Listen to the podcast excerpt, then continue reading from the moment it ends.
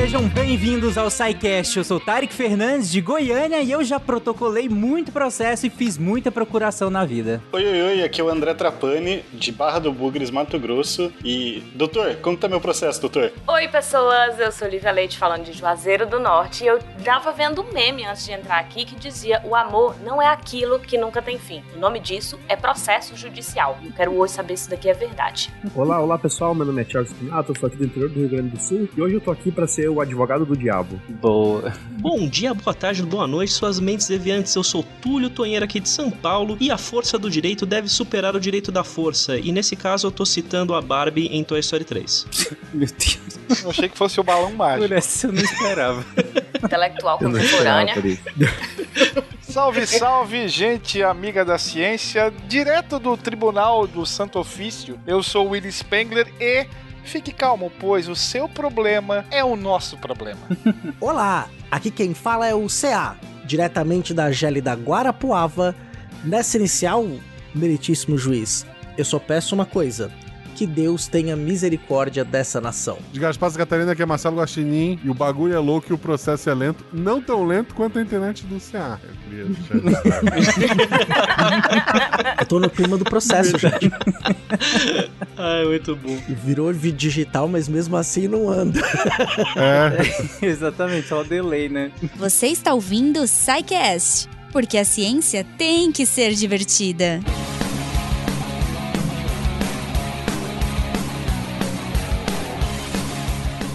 Gente, se tem fim ou não, isso a gente vai descobrir hoje, mas vocês vão descobrir muito mais hoje. Afinal, a nossa expectativa é que ao final deste episódio você esteja processando mais do que estudante de direito por aí, hein? Então, vamos lá que eu quero que todo mundo saia daqui pelo menos entendendo o básico do que que é um pro... Cara, isso é esse SciCast é um daqueles que, que eu acho muito legal, não e além de todos os outros 500 e tanto, é que é, é sobre um tema muito básico. Para pensar, por mais que seja cheio de coisas técnicas, cheio de, de nuances e tudo mais que nós vamos discutir aqui, mas é uma coisa muito do dia a dia. E eu falo do dia a dia de todo mundo, inclusive explicando a minha frase de abertura, gente, eu não sei nada de direito. O que eu sei de direito é piada sobre advogado. É, é o máximo que eu sei, mas é porque minha família é toda do- do- dessa área. E quando eu era pequeno, meu pai tinha um escritório em frente à, à Justiça do Trabalho. E aí ele me dava os processos pra eu ir lá protocolar. Então por isso que é a minha brincadeira de abertura. Não, não, o Tarek mandou um nada contra advogado, até tem amigos que são, vocês viram, né?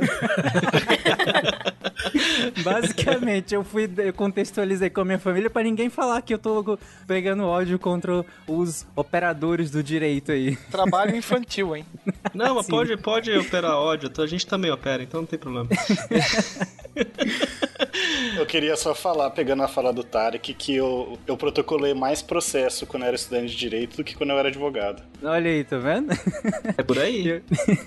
Ixi, eu ia demais lá. É, enfim. Bom, pra começar então, vamos, vamos definir, né? Vamos definir o que, que é esse tal do processinho que todo mundo fala, que virou meme aí é, pelas internets afora. É, dessa vez a gente não vai fazer aquela longa contextualização histórica, já vamos começar logo definindo o que, que é o, o, o processo e entrar de vez aí no, juridiquês. Boa, Tarek. Até porque a- essa, toda essa definição histórica a gente vai falar depois, né? Quando a gente for fazer o do nosso cast de poder judiciário. Mas vamos lá. Então, processo. O que, que ele seria? Ele é um conjunto. Ó, eu vou falar a primeira definição técnica e aí Tá. depois eu, eu, eu- eu traduzo pra vocês. Ele é um conjunto de normas, regras, princípios e procedimentos para o exercício da jurisdição, aplicação da lei ao caso concreto e solução de conflitos. Agora a gente desmancha a coisa. Eu vou desmanchar essa coisa para dar um exemplo para vocês. Quando a gente tá numa competição de esporte, alguma coisa assim, a gente precisa definir regras para que ela seja justa e para que a gente possa dizer quais são as etapas e os desafios que cada um vai passar. Por exemplo, quando a gente vai fazer um triatlon e a gente tem corrida, natação e ciclismo, a gente tem que entender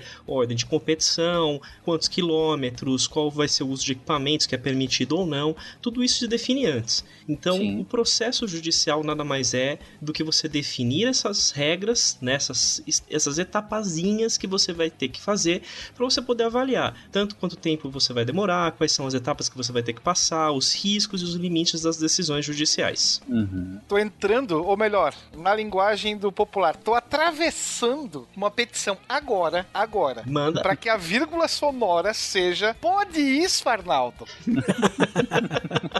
É boa, é boa, é boa. Eu, eu voto com. E aí, é claro, terá também, né, a regra é clara. A regra é clara. Eu voto com o relator. Acompanha o relator. É. Não, não apresento divergência.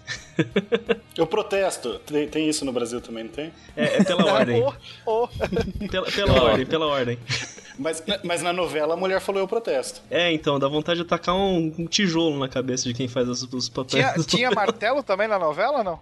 Aí eu não sei, eu não assisti. Tem que perguntar pra Thaís. Mas isso é comum, cara. Todo mundo, todo mundo que, que assiste qualquer obra, de, qualquer coisa que, é- que vai falar sobre a sua área de expertise vai a- achar um milhão de erros. Então, é comum. Mas é impressionante o quanto o direito ele é visto errado na- nas, nas criações gerais aqui do Brasil, porque o pessoal olha muito sob o ponto de vista norte-americano, né?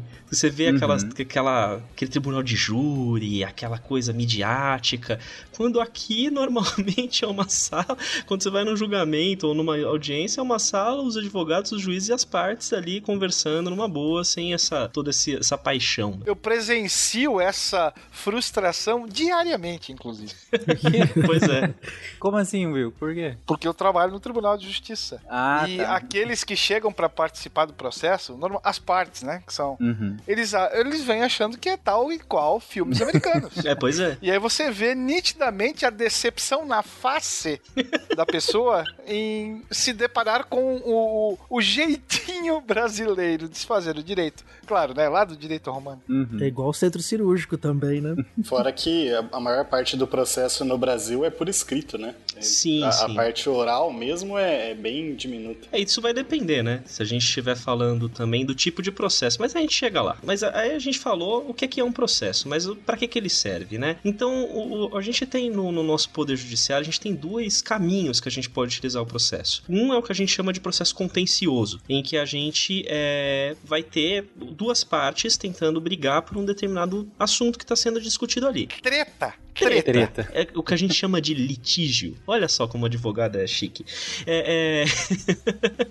Mas é a mesma coisa. Então, assim, você tem um conflito. Alguém se diz detentor de um direito e reclama que outro cumpra aquele direito para ele. Isso vale para qualquer coisa. Vale tanto para entre particulares como entre um particular e um, e um ente estatal ou entre entes estatais, etc. Não importa. Mas é, vamos é, dar um exemplo. Uma ação de indenização. Então, sei lá, eu sofri dano moral, entrei com uma ação de indenização, esse é um processo contencioso. Além disso, a gente também tem o que a gente chama de jurisdição voluntária, que é quando não tem conflito, mas alguma coisa precisa de uma solução jurídica que precisa passar por- pelo Poder Judiciário. E que, é, né, pela lei é obrigatório, às vezes nem é obrigatório, mas a pessoa utiliza aquele meio ali, como por exemplo a homologação de um divórcio consensual. Você pode fazer ele tanto no cartório, né, hoje é permitido, mas você pode fazer ainda pelo, pelo processo judicial, por exemplo, que às vezes é bem bom. É, E quando tem menores de idade envolvidos, né?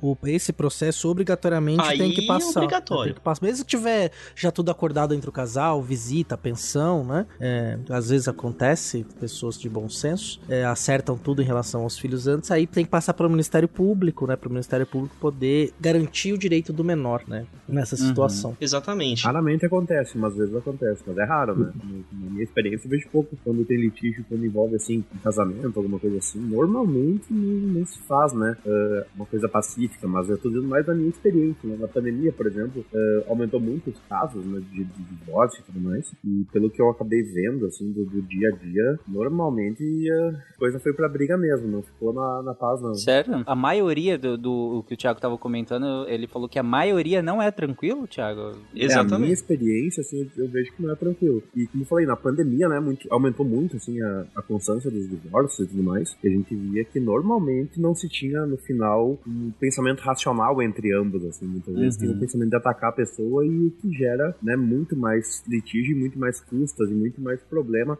quando envolve esse problema, quando envolve essas questões, né? O bom senso virou cringe. O bom senso virou cringe. Uma, uma coisa que acontece muito nos casts, no- nos casts, não, nos processos de família, é que você tem conflitos por trás do conflito, né? O problema não é o que está discutindo ali de divisão de bens, de, de guarda de criança.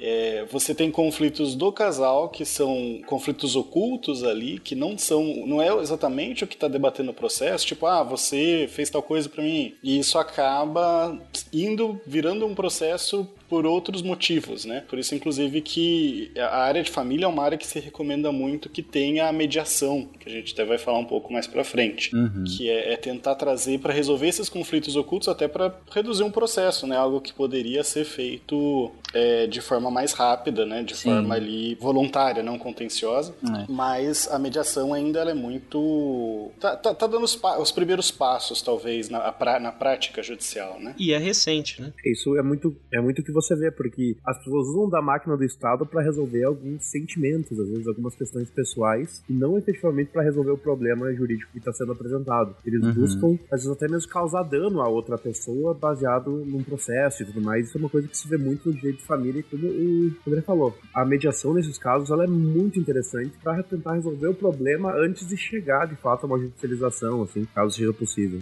E não é nem só causar dano, Thiago. Eu, eu já vi um caso que a mulher ficava processando pra aumentar a pensão porque ela queria ver o ex. Pode acontecer. Caraca. Acontece. É, gente.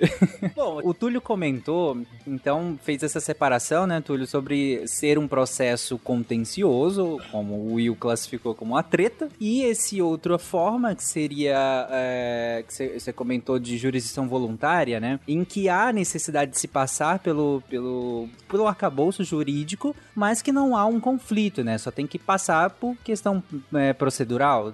É quase isso. Você tem algum- alguns direitos que eles são. é, digamos assim, a- a- o Estado ele co- reconhece aqueles direitos são esses direitos mais importantes que precisam de uma análise melhor. Às vezes, porque você vai ter que ter uma participação do Ministério Público, como, como o próprio Thiago comentou.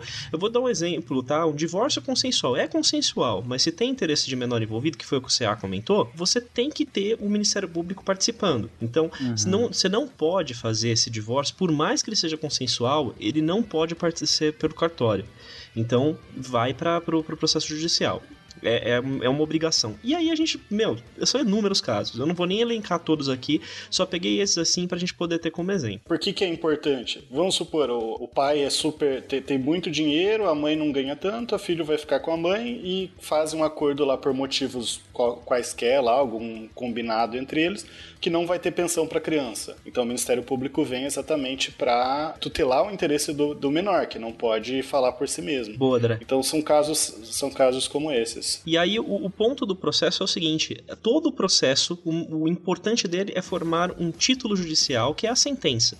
E aí, por título judicial, traduzindo o juridiquês, é o seguinte: é, pensa que no cheque, o cheque que você recebe ou que você emite para alguém, ele é uma ordem de pagamento. E isso é um título executivo extrajudicial, um título que te permite executar uma determinada obrigação ali no cheque, executar a obrigação de pagar. Então você fala, vai lá no banco e fala assim, ó, fulano me deve, ele me deu um cheque para pagar X reais.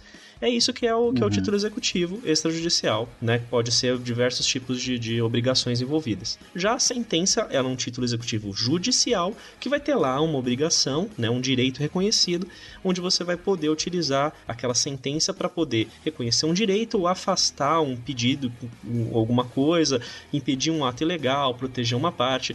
Então a sentença ela serve para isso, ela serve para definir aonde estão os direitos que você pediu e você poder utilizar ela para se opor contra terceiros, tanto particulares quanto o próprio Estado. Aí, ouvinte entender bem a diferença, você tem assim, o título extrajudicial, o cheque, como tu lhe falou, nota promissória, que também é bem conhecida, você chega executando. Quem já tomou o processo do, do fisco sabe como que é, ele já chega executando, congelando dinheiro, é, é super agressivo. Agora, se eu tenho um contratinho ali com o Túlio, né, eu tô devendo ele, ele não pode chegar executando, já pegando meu dinheiro. Ele primeiro precisa provar que realmente eu devo ele. Então tem a parte que tem, tem, tem primeiro toda essa parte para ele falar, para o juiz falar, não, realmente, ó, o André tá devendo mil reais pro Túlio. Aí que ele vai executar. Então a sentença ela forma esse título que te permite executar. Quando você tem um cheque, um, uma nota promissória, um cheque é mais fácil, né? Que você vai direto para a segunda parte do processo. Ter o seu direito reconhecido, né? Exato. Uhum. E assim, e tem um outro ponto também que é importante a gente falar, que existe uma diferença entre processo e procedimento. Isso daqui fica ótimo aí para quem é estudante de direito estiver ouvindo a gente, hein, pessoal. Processo, você entende uma solução jurídica que vai passar pelas aquelas etapas para a solução de um conflito ou para obtenção, né, de um direito que está sendo requerido. Agora, procedimento é simplesmente as etapas que tem que você vai estar tá fazendo para chegar até aquele lugar. Então, quando a gente vai é preciso desambiguar esses termos, né, você separar esses dois, porque nem todo procedimento é um processo. Por exemplo, você pode ter um procedimento administrativo junto a uma repartição pública para obter informações ou para você uhum. poder, sei lá, pedir a sua carteira de motorista. Aquilo é um procedimento. Agora, um processo já envolve toda aquela questão de litígio, discussão de direitos. Então, é, ele está muito mais vinculado à questão do processo judicial ou administrativo, quando você estiver discutindo, sei lá, em tributação. Então, o processo fica separado. Beleza, acho que ficou claro a, a diferenciação. A regra é clara. Bom, mas aí vocês comentaram, e aí o, o André até falou em relação a essa questão do, do litígio e de muitas vezes não precisar chegar nesse ponto, ou, ou mesmo que eventualmente tenha necessidade de chegar a esse ponto, ainda assim, nós temos, e aí eu pergunto para você, nós temos maneiras de garantir que a gente exerça os nossos direitos, enfim, que a gente seja ressarcido por alguma coisa, hein? onde a gente tem possibilidade de buscar isso sem abrir um processo, sem começar o famoso processinho, sabe? Antes da gente ir, eu vou processar e tal. Tem alguma maneira que de resolver algum conflito no, no meu dia a dia? Esse é um dos assuntos mais interessantes, inclusive, que eu penso em retratar hoje, porque é um assunto importante até para as pessoas saberem o que elas podem fazer antes de entrar com o processo, pegar um advogado, fazer toda uhum. a questão, né, legal legal, porque existem questões, por exemplo, como uma solução de conflitos antes do processo, como o Tarek estava falando. E uhum. tem várias soluções dessas, algumas são mais conhecidas, algumas são menos, mas são etapas que as pessoas buscam uh, entrar em contato com a pessoa, com, por exemplo, com a empresa que teve um problema ou com a pessoa, para tentar firmar um acordo, firmar algum tipo de, de consenso para não ter que judicializar a questão. Porque uhum. judicializar muitas vezes pode ser caro, pode ser demorado, pode Sim. envolver muitos custos, por exemplo, com a o pagamento de custos judiciais, o pagamento de advogado e tudo mais. Então acaba que isso, quando a gente consegue fazer um acordo antes de entrar com o devido processo, as pessoas elas podem né, ter seus direitos garantidos de forma mais rápida e mais barata. Sim, sim. E, e é bom pensar também no acordo, porque ele também te evita o desgaste físico e emocional que você vai ter, o tempo que você vai perder para ir numa audiência que muitas vezes é necessária, ou outras coisas assim. Eu sempre falo para os meus clientes que a, o acordo é o melhor caminho. Normalmente você vai abrir concessões, acordo serve para isso. Você tem concessões de ambos os lados para poder tentar chegar ali no meio termo para ver se consegue resolver a questão. Mas, gente, botar a cabeça no travesseiro e dormir tranquilo, sabendo que você resolveu aquele problema que poderia ter durado anos, putz, é a melhor coisa que você pode fazer. Sim, sim, com certeza. E quais são as opções? X1 de Street Fighter 2. chama a pessoa quem ganhar venceu. Eu, eu, vou começar falando aqui um pouquinho de uma parte onde eu trabalhei, lá no Procon. Trabalhei lá no ah, Tempo da Sé, gente, lá no, no, no, no, meio aqui do centro de São Paulo, atendimento a público. Inclusive minha sogra é do Procon. Um beijo, sogra. Ô, oh, beijo, sogra sogra do Tarek. É, ela não reclamou do que a filha dela levou para casa, não?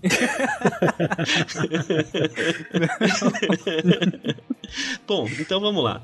É, o Procon ele foi criado, né, junto com o Código de Defesa do Consumidor, a lei que é a Lei 8.078 de 1990. Então, quando foi criado o, essa lei, né, já, já veio junto com, com toda uma ideia para uma criação de uma política nacional de relações de consumo, ela estava associada por um, por um problema que estava acontecendo com muita frequência frequência as empresas abusavam dos seus direitos, elas não atendiam as partes reclamantes com relação a diversos probleminhas simples, como um, um produto quebrado, um conserto, prazos que para conserto que não tinham parado. Então foi criado a, a, o Código de Defesa do Consumidor e junto o Procon. Então o Procon, o Procon eles são órgãos, são entidades de administração estadual ou municipal que eles atuam com uma forma de proteção e garantia dos direitos dos consumidores. Eles tentam equilibrar, criando ali uma espécie, digamos assim, entre aspas, sindicato dos consumidores, para poder tentar uhum. intermediar aquela comunicação entre consumidores e fornecedores, como a gente chama, é, as empresas, né? Dentro do, do, Código de Defesa do Consumidor, dentro da relação de consumo, perdão, melhor dizendo. Sim. E o PROCON, apesar de ele não ser um processo e ele não se conseguir obrigar as empresas a fazer as coisas, ele tem uma capacidade de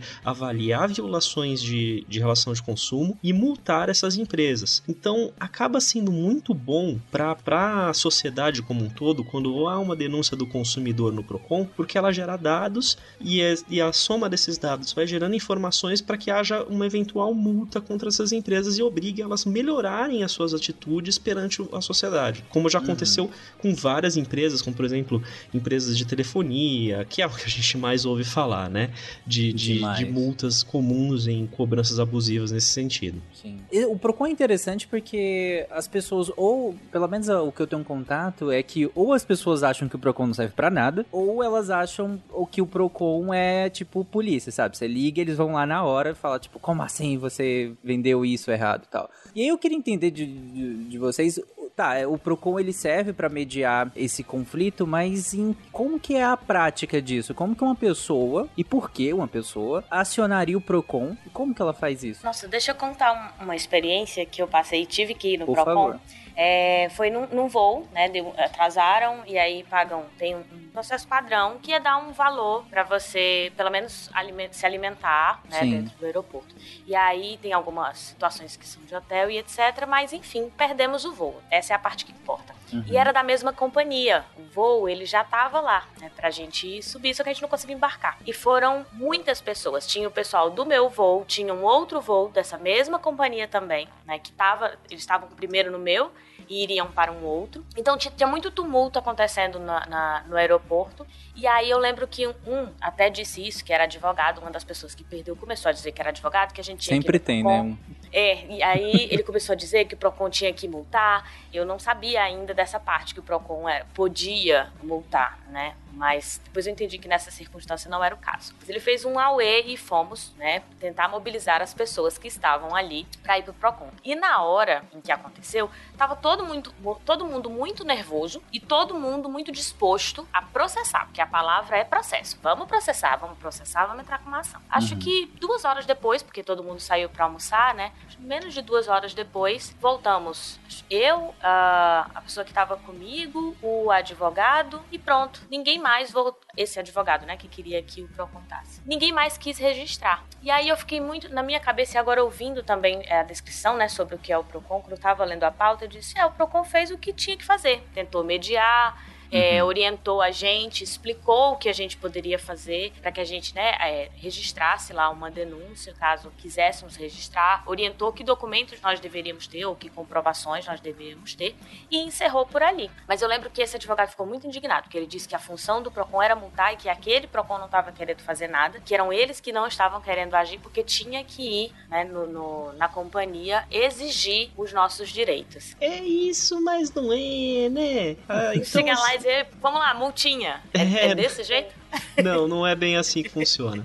Então, não é? assim, é, vou, vou falar primeiro. Eu acho que eu vou falar então um pouquinho mais até é, do, dessa parte já dos coletivos, né, dos problemas coletivos, mas vamos falar. Vou, vou começar um pouquinho falando sobre o denúncia individual, né?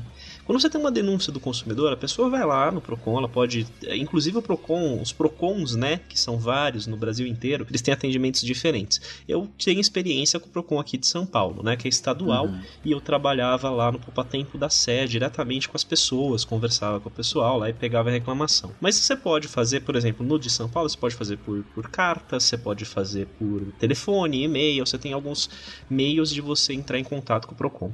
A primeira etapa do Procon, olha só que você comentou comentou, né? Que foi muito legal, Olivia, que você falou. Ele instrui você. Ele chega lá e te explica: olha, você tem tais direitos, esses direitos você exerce dessa forma. Então, uhum. ele já está prestando um serviço público, ele já está dando essa informação e ele te esclarece se você tem razão ou não naquela tua reclamação. Que inclusive foi o que me acalmou, porque quando Exatamente. ele conseguiu me explicar, eu entendi o que, como é que funcionava e o que, que eu podia fazer. Exatamente. Então, o que, que o Procon faz? Ele primeiro tenta um diálogo com a empresa para tentar resolver a situação. É um momento onde você não tem nem sequer uma, um registro, entre aspas, de um, de um processinho interno do Procon. Ele vai ligar, literalmente, eu já cansei de ver casos de simplesmente a pessoa chegava lá, um negócio super simples, a gente já pegava no telefone e ligava para a empresa e às vezes resolvia uhum. ali mesmo. Então, é, é, e tem casos onde são casos de solução imediata. Quando não tem essa solução imediata, a gente faz uma reclamação por escrito, manda para a empresa, ela tem é, direito à defesa, as, é, se não dá certo, é marcada uma audiência para tentar um acordo e não havendo é, ainda de forma nenhuma não, não tiver jeito para resolver, o que, é, o que o Procon faz é pegar toda aquela situação, instrui a pessoa, né, o consumidor, e fala assim, ó, esses são os seus direitos, você vai ter que buscar é, esse, esse processo, ou um juizado especial, ou uma, uma ação é, de comum, que a gente vai falar depois sobre isso, e passa todas as informações para a pessoa buscar no Poder Judiciário. Mas é, é, com o registro dessa reclamação, o PROCON continua com ela caso a empresa não cumpra. E a depender da gravidade e a recorrência, ele pode aplicar sanção ou multa. E é isso que eu falei. Você vê esse caso né, que você comentou. Não tendo registro, o PROCON não tem como atuar. E era, era, era, era engraçado, eu já fui síndico de prédio, né? E eu, o pessoal lá sempre reclamava, ah, não sei o que, porque esse vizinho faz barulho e tal, não sei o que, já faz todo dia, tem. Eu falo assim, todo dia? Então por que, que não tem registro? Se tivesse registro, eu tava multando.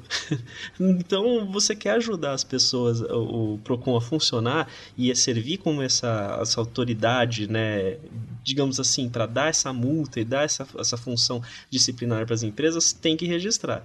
Então o PROCON uhum. ele ajuda pra caramba sim, só que ele não é uma solução direta para os problemas particulares das pessoas. Ele ajuda toda essa, essa conversa, discussão tem casos que vão se aplicar Procon, então aqueles casos menores, aqueles casos de dia a dia, eu realmente falo, Procon é o caminho, é ótimo, vai, vai fazer essa, essa intermediação para você. Se não, é realmente melhor você procurar logo um processo, né, com, com um caso mais grave, um caso envolvendo um dano moral, né, um, um, alguma coisa nesse sentido. Eu até queria aproveitar o gancho, embora mereça até dependendo de um cast próprio, por exemplo, as agências nacionais reguladoras, como a ANS, por exemplo, né, você pode, por exemplo, você tem um problema com seu plano de saúde. Né? Se ele está te negando algo que está no rol da ANS, por exemplo, ou que poderia ser atendido. Uhum. É, o primeiro caminho, se você não conseguir uma situação direta com convênio, antes de entrar com um processo judicial, por exemplo, é acionar a Agência Nacional Reguladora, a ANS. E ela vai fazer mais ou menos o que o PROCON faz, vai entrar em contato com a sua operadora de saúde e vai tentar primeiro uma solução administrativa, né? Ou, dependendo da gravidade do caso, ela pode inclusive aplicar sanções mais pesadas. Né? Então, eu acho que as agências nacionais reguladoras merecem até a Anatel, a Anael, né? merece até um cast uhum. parecido, mas elas também têm esse papel né? de fazer intermediação entre a sociedade civil, um órgão, é, uma autarquia de administração indireta do governo federal, né? do, do Poder Executivo. Lembrando que a gente explicou lá no, no cast sobre o Poder Executivo, e as empresas, por exemplo, que lidam com saúde ou com as companhias, as empresas de telecomunicação né? Então essas coisas também dá para passar por as agências reguladoras. E é importante, tem problema? Registra na agência, nas agências nacionais, porque eles vão ter exatamente um conjunto de informações que podem ajudar melhor nessa mediação coletiva da sociedade civil com as empresas. Uhum. Minha experiência quando eu liguei na Anatel para reclamar, um negócio que a gente tava faz, fazia tempo tentando resolver com a operadora, no mesmo dia a operadora ligou. Falou, ah, caiu no setor tal, laço, demanda, então agora a gente tá aqui para resolver. É, no mesmo é, dia. Exatamente. Às vezes, às vezes questão de plano de saúde também. Você resolve assim, duas horas depois que foi a notificação, você recebe a solução rapidamente também. É porque essas multas são pesadas. E, e aí que tá o grande ponto, né? As empresas, você vê, a Anatel, a ANEEL, elas, elas funcionam forte porque as multas são muito pesadas. Para as empresas não vale a pena ter um registro de uma reclamação lá, senão eles vão se ferrar. Então vale a pena vocês fazerem registro. Então o, o Procon também ele é útil para isso.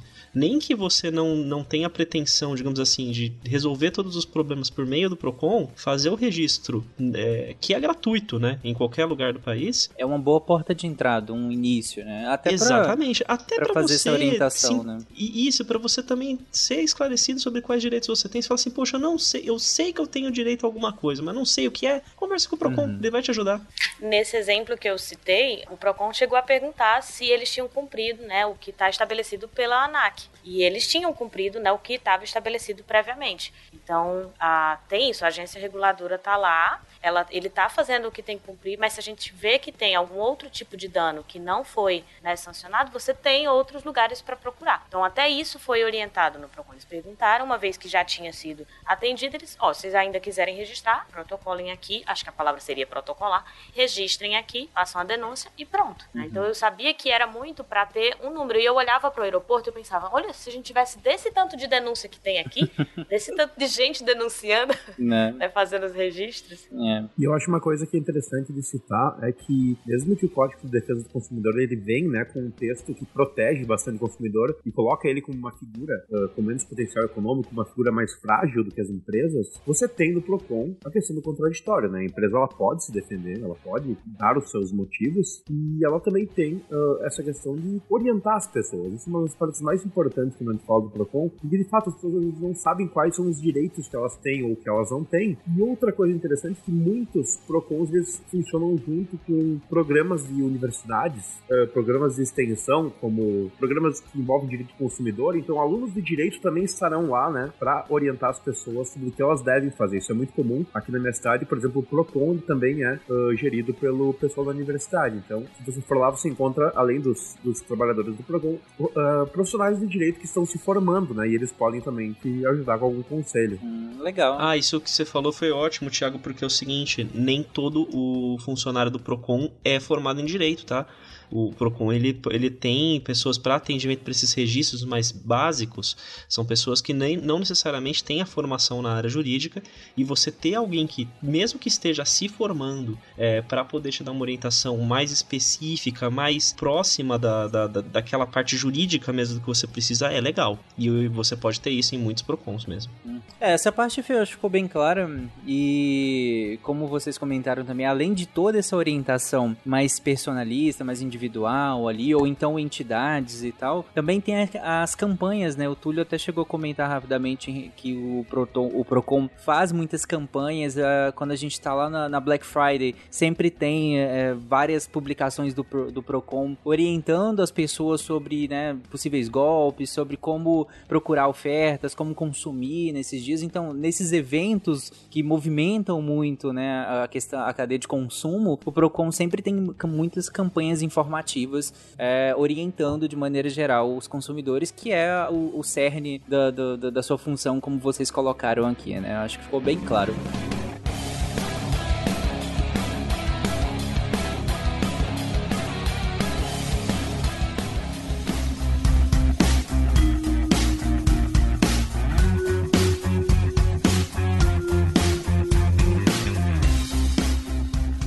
Vocês comentarem em relação ao quanto é importante que os consumidores registrem as, as, as reclamações, né? É, que fique registrado que há uma quantidade de pessoas reclamando daquela empresa X. E uma coisa que. E um lugar onde eu vejo isso muito e que eu visito com frequência quando eu vou consumir numa empresa, principalmente uma empresa que, que eu tô conhecendo agora, alguma coisa assim. São empresas privadas que fazem isso, né? Como mais, talvez a mais famosa seja o Reclame Aqui, né? Eu, eu sempre posto lá quando é o Tarek que, que tá rosteando.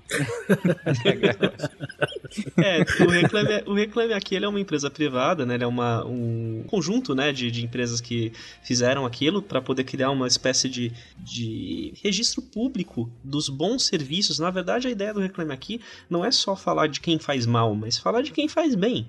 Então, uhum. é, como vocês mesmos falaram, olha que legal, você está você tá procurando uma empresa para poder fechar um negócio. Você entra no Reclame Aqui e vê que ela tem um bom histórico, você vai querer fechar negócio com aquela empresa, né? Então, as empresas privadas, elas têm isso daí, a, as redes sociais permitiram isso, né? Que a gente possa ter esse acesso à informação e essas plataformas, elas realmente, elas, elas também não têm uma função de de obrigar ninguém a fazer nada, né? Elas não têm, até porque elas são privadas, quem tem esse poder é o Estado apenas, né? Mas elas também servem como uma maneira de, de intermediar um conflito, porque uma vez que você coloca a reclamação lá e aquilo prejudica a imagem da empresa perante o público, opa, a empresa vai querer resolver rapidinho. Cara, as experiências que eu já tive, eu tentei contato com a empresa, assim como vocês comentaram, acho que o CA comentou em relação ao plano de saúde, o André comentou em relação à empresa de telefonia. Eu tive alguns problemas com várias empresas aí, um mais recente com, com transportadora, e eu tentei, cara, transportadora é um inferno para você entrar em contato direto com elas. É horrível, cara, é impressionante, você não consegue. Aí eu, pelo Reclame Aqui, eu consegui eles rapidamente entraram em contato lá, por lá e responderam minha reclamação lá. Então é realmente é um lugar bem interessante, como você comentou. Tem que privatizar a transportadora. é, e o legal dessas plataformas é que hoje em dia qualquer pessoa que vai comprar alguma coisa em um site que não conhece, coisa assim, vai procurar no, no Google, por exemplo, alguma informação sobre essa empresa.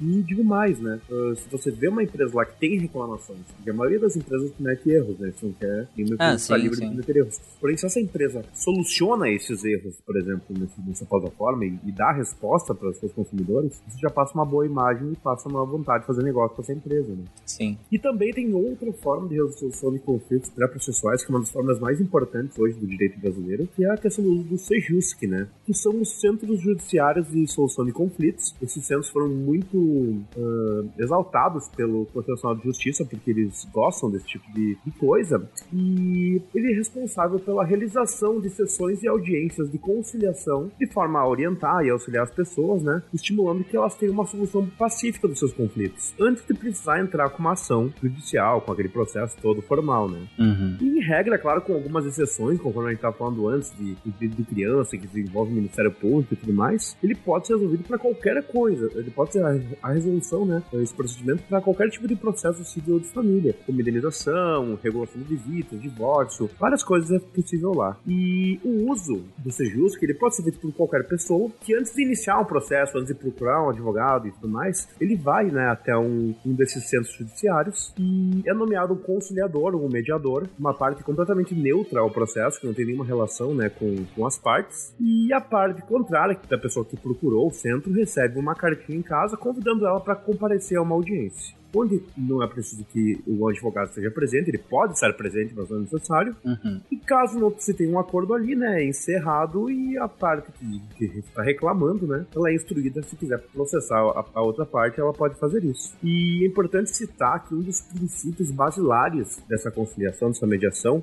é que esse processo é sigiloso, então ah, qualquer coisa que se fale ali dentro, normalmente eles fazem isso numa mesa redonda, com pessoas em volta, num ambiente mais descontraído, com uma intenção de buscar com que as partes conversem, né? Porque muitas vezes uma briga de vizinho, uma briga que não é tão séria, se resolve numa conversa simples e rápida ali. E o princípio de sigilo é muito importante, porque muitas vezes também acontecem brigas de família, brigas que envolvem sentimentos e não se pode, né? Ah, por exemplo, que isso sai de lá, porque a gente pode citar, por exemplo, ah, audiências cíveis, audiências comuns. São audiências que, na época que se fazia mais audiências presenciais, ah, inclusive estudantes de direito, você poderia lá sentar, ou qualquer pessoa ia assistir a audiência. Uhum. As audiências de justo não são possíveis, você não pode assistir, você só pode ah, assistir se for parte, né, desse, desse litígio. E caso as partes, é uma das partes mais interessantes, caso as partes conflitantes elas entrem em um acordo, esse acordo ele é homologado pelo juiz, que coordena o juiz, ele tem a validade de um título executivo judicial. É como se tivesse tido um processo e tivesse, tivesse saído uma sentença. É um, é um título válido e em caso de descumprimento, a parte, né, que foi prejudicada, ela pode pedir a execução desse título no Poder Judiciário. Uhum. E também a gente fala, né, que, ah, como citado antes, que claro que o Ministério Público ele pode ah, ser chamado quando se trata de alguns direitos indisponíveis, que a pessoa não pode abrir mão legalmente.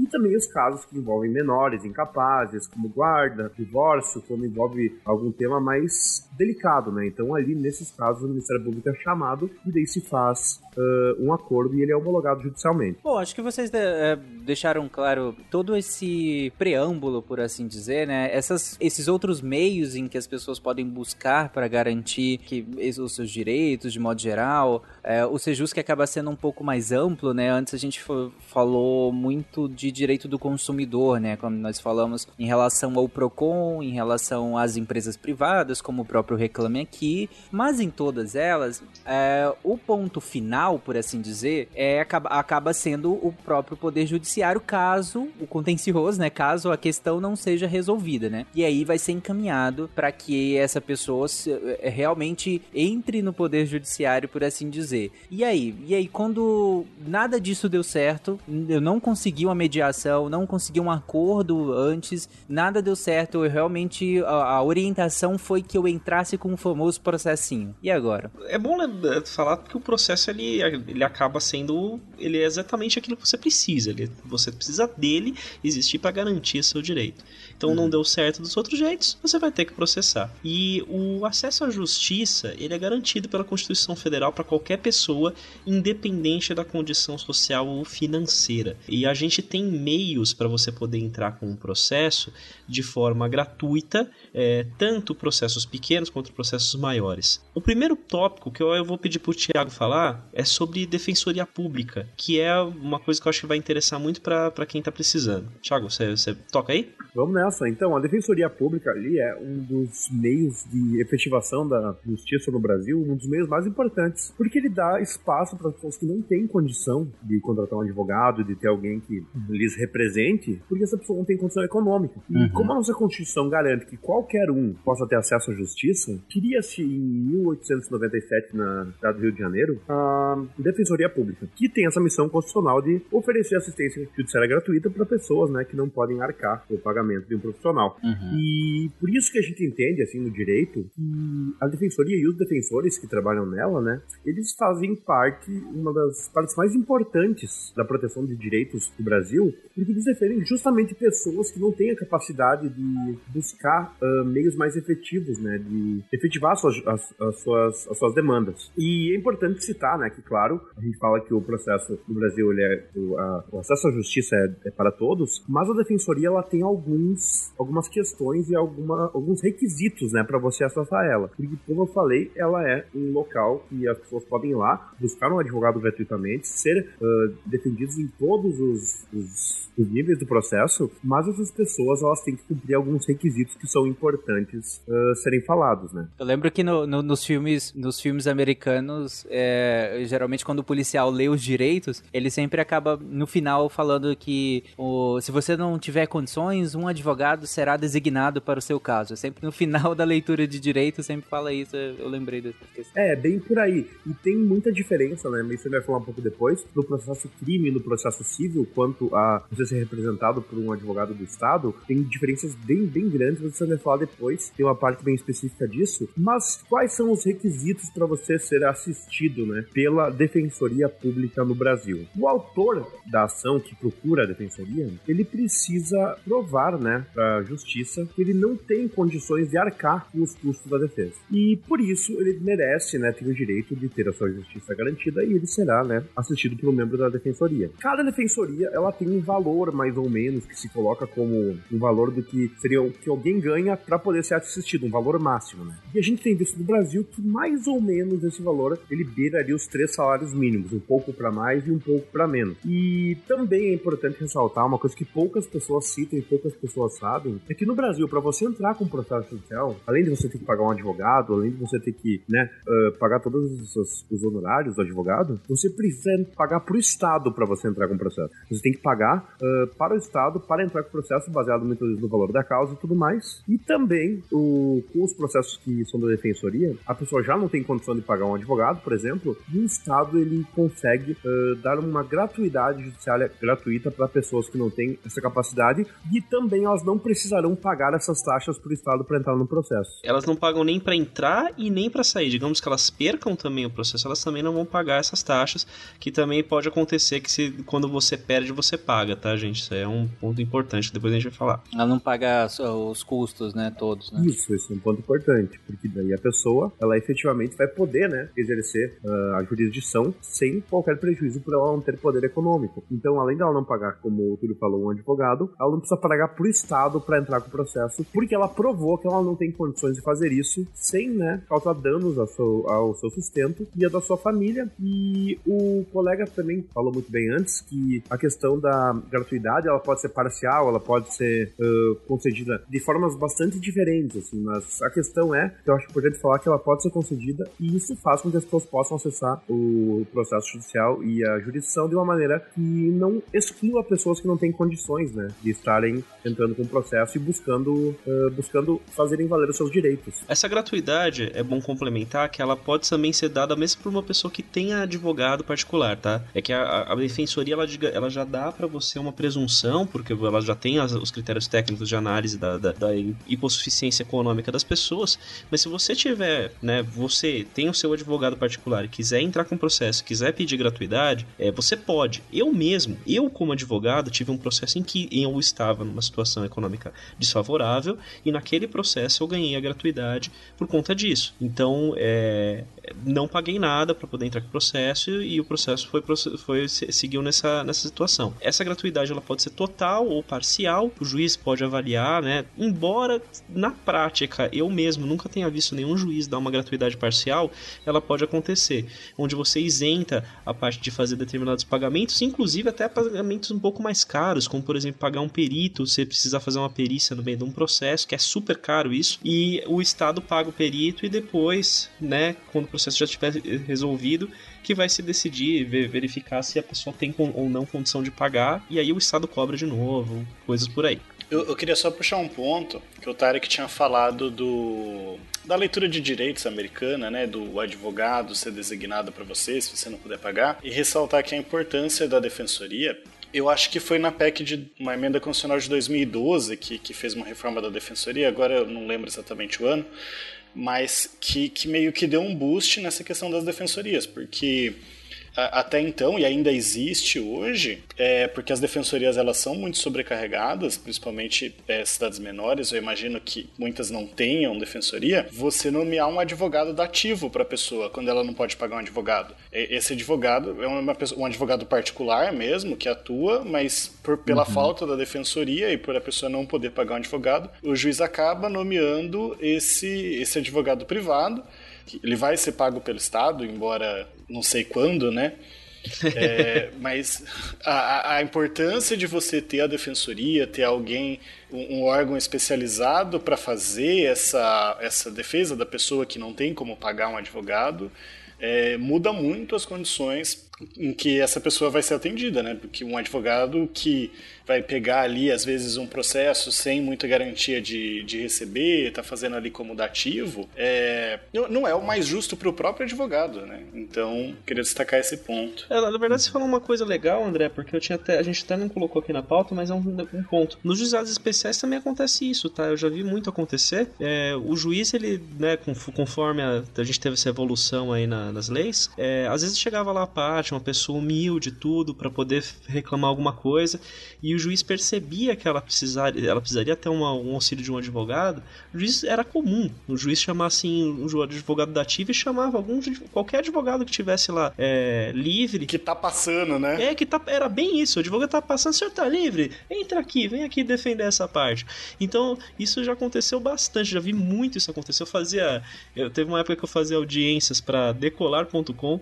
Abraço o pessoal da Decolar que me atendeu, que era um cliente ótimo. E eles. Ah, era muito comum assim, às vezes a parte chegava lá, o juiz falava: opa, peraí, essa parte aqui seria legal se ela tivesse uma instrução. Pegava lá um advogado qualquer dentro do fórum e ele ia lá representar. Que nem, nem, nem tinha tempo de olhar o processo direito, falava: não, nego tudo que você falou, né? Porque aí ele tem essa, ele, ele, essa prerrogativa. Ele pode de... fazer uma negativa geral, mas era, era normal, porque como era caso mais simples, até tinha como, como uhum. argumentar alguma coisa. Isso mostra como o direito está mais avançado que a medicina. A medicina não tem isso, tu tá lá deitado, não tem o cirurgião, eles catam um médico qualquer, o um enfermeiro. Não Ainda fazem? Bem. Ainda bem. Eu vi Grey's Anatomy. É? Quantas temporadas tu viu? Chega, chega aqui, ó. De Law and Order. Chama o auxiliar, dá, dá o bisturi na mão e fala, corta aí. crime que ele cometeu. Se amar é crime, eu sou traficante. Se amar é crime, me prenda agora! Me bota na cadeia! Normalmente, nesses casos, ele é nomeado para aquele ato específico e não necessariamente para acompanhar todo Exato. o processo, né? Hum, e aí, sim. nós temos também uma diferença entre a assistência judiciária gratuita, que é aquela história de o, talvez o exemplo mais fácil seja a Defensoria, e Santa Catarina, por exemplo, foi um dos últimos estados a instituir a Defensoria Pública. Então, o que a, a, a prática era você nomear um advogado do ativo que seria é, remunerado às custas do Estado a posteriori. E tem também a gratuidade da justiça, que é aquela situação que é, já foi comentada. Caso a pessoa não tenha condições de arcar com as taxas, as custas exigidas, aí sim ela. É, ou então, é, por exemplo, custas com exame de DNA, é, honorário de sucumbência, perito contador, aí ele fica dispensado de ter que realizar essa, esse pagamento prévio. Exato. É, só pra deixar claro, gente, a pessoa não, não chega lá no escritório do defensor público e, e diretamente, né? Ele é designado a essa pessoa a partir de um processo, correto ou não? Hum, sim e não. Você tem, você tem normalmente, quando você tem a defensoria, você tem alguns atendimentos, né, para poder a pessoa solicitar o atendimento da, da defensoria, Uhum. mas ela não consegue escolher o defensor. As defensorias, elas, no geral, pelo menos aqui em São Paulo é assim que funciona, você tem escritórios enormes da defensoria, onde você tem os casos que são divididos ali entre os defensores para poder tocar o dia a dia. Então seria como se você estivesse contratando um escritório de médio ou grande porte é, para poder tocar um processo seu. Você contrata o escritório, o escritório vai cuidar do processo para você. Agora você não vai saber qual vai ser o advogado que vai cuidar daquilo para você. Ah, legal. Importante mencionar também: defensores públicos são advogados. Todos eles são advogados, tem que fazer o processo do OAB, tudo bonitinho, tem que, né, faz a prova. É, a diferença é que eles estão trabalhando dentro daquele, daquele órgão que vai prestar aquele serviço de advocacia gratuita para a população. Aproveitando para puxar aqui para o lado da universidade, muitas vezes, né, se você tem um curso de direito aí na, na sua cidade, muitas vezes tem os núcleos de prática jurídica que também fazem É esse papel análogo ao da defensoria, é que auxiliam pessoas que não têm como pagar um advogado, você tem um advogado, um professor responsável, é, mas aí geralmente são os alunos que vão, vão fazer o trabalho duro ali do processo sobre a supervisão do professor. Na, mesmo na faculdade que eu trabalho, a gente tem o EPJ lá, que é o Escritório de Práticas Jurídicas, que eles atendem a população. Os alunos atendem as pessoas, né? Uh, o grosso do atendimento é feito pelo aluno. O professor sempre está ali, né? Acompanhando e dando dicas e conselhos. E ele assina, né? Também lê os processos, lê as petições, para não correr o risco de fazer alguma coisa errada. Mas os alunos têm a prática de advogar de fato, né? E isso é bom porque também eles prestam assistência à população que precisa desse serviço. É, Isso acontece com toda profissão, né, praticamente. É ter sempre esse, esse, esse prática supervisionada em algum momento do curso, né? Mas o, o Túlio comentou que é, essa, essa, ele, essa questão do, do juiz, às vezes, solicitar é, a presença de um advogado daqui, naquele momento ali no juizado especial. E aí eu queria que você explicasse o que, o que, que é um juizado especial e a existência de um juizado especial necessariamente é, convive com a existência de um que não seja especial, né? é, por aí. Mas, bom, eu, eu acho que até pra, vou te pedir licença, Tarek, para poder falar primeiro do ju da justiça comum para depois falar da justiça Claro, especial, da do juizado especial. Porque eu acho que faz sentido se a gente for falar assim, né, nessa ordem. O, a justiça comum é o, o judiciário comum, o judiciário normal que sempre existiu e ele é o, ele é o meio que você tem para acessar o Estado para poder entrar com um processo. Então, é, para você entrar na justiça comum, e eu já vou falar depois do juizado especial, você sempre precisa ter, ter o advogado. O advogado que pede, não é a parte, tá? Então, embora o advogado peça em nome da parte, né? Então você vai entrar com o processo, você vai ver lá, ele coloca lá, fulano de tal, é, classificação no nome dele, lá, nome, endereço, CPF, RG, etc. Propõe ação de indenização em face de cicrano. E quem vai assinar no final do processo vai ser sempre o advogado. Por quê? Primeiro que a gente tem isso daí previsto em lei, né, e na Constituição, aliás, o advogado, ele, curiosamente, ele é a única profissão, é uma das poucas profissões previstas na própria Constituição, né, então ele é, ele é lá previsto, ele é uma ele é um intermediador do direito para as pessoas que dá o acesso à justiça, que explica, ele é o técnico do direito. É reserva de mercado isso. É por aí. Mas ele é o técnico do direito. Então ele é a pessoa que vai chegar para você e vai, vai destrinchar tecnicamente seu pedido para poder trazer ele no processo, né? E a ideia não é só apenas permitir para você um melhor acesso à justiça, mas também a responsabilidade do advogado em administrar o processo. Nisso é interessante. O advogado ele é pessoalmente responsável pelos seus próprios bens, caso ele faça besteira no processo. Então nisso eu sempre tenho medo. é, o legal da justiça comum é que ela não tem limites. Você pode pedir o que você quiser e no valor que você quiser, diferente do juizado especial que eu vou falar depois. Você pode pedir, não quer dizer que você vai ganhar. Exatamente. Sim.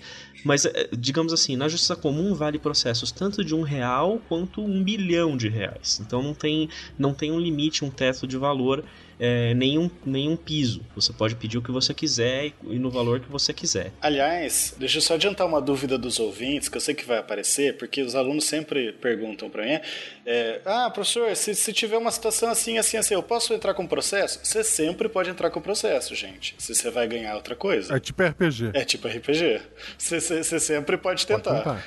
E os processos, né, como eu falei, em regra, o mesmo juiz que vai julgar um caso de uma ação de danos morais de 5 mil reais por uma ofensa na internet, pode ser um juiz que vai julgar o cumprimento de um contrato de milhões de reais.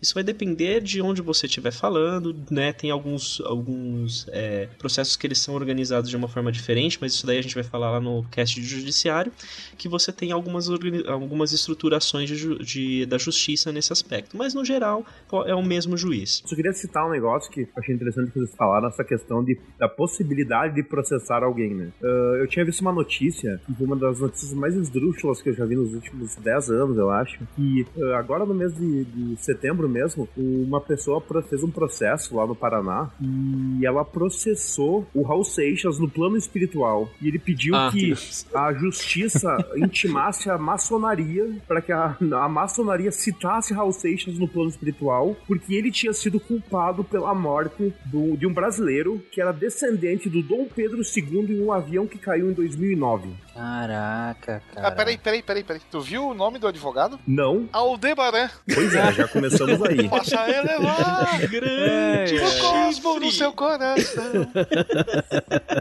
Então, eu acho que vocês já entenderam que você pode judicializar qualquer coisa. Mas se você Pode. ganhará, ou se esse processo se vai seguir, já é outra coisa Sim, bem você diferente. entra com um processo desse, sai de lá com indicação de intervenção psiquiátrica, né? Com certeza. Coitado do oficial de justiça. Sanseia. Oficial de justiça é Sanseia. E ainda corre o risco do, do Paulo Coelho jogar uma ti, né? Ainda corre esse risco. Eu vi um na Itália que o cara processou Jesus porque ele falou Ah, que o batismo era um contrato de que ele deveria ter sido mantido salvo e ele entrou pra vida de pecado. Processou Jesus. Só que o processo ele foi arquivado porque não conseguiram citar o réu. Não era um dos, dos integrantes do Monty Python que entrou com a ação, não? Era o Brian. Claro. É, o, o Brian tem prova documental de que, que sofreu ali. E testemunhal, tem, né? tem. Tem um chinelo, inclusive, como prova.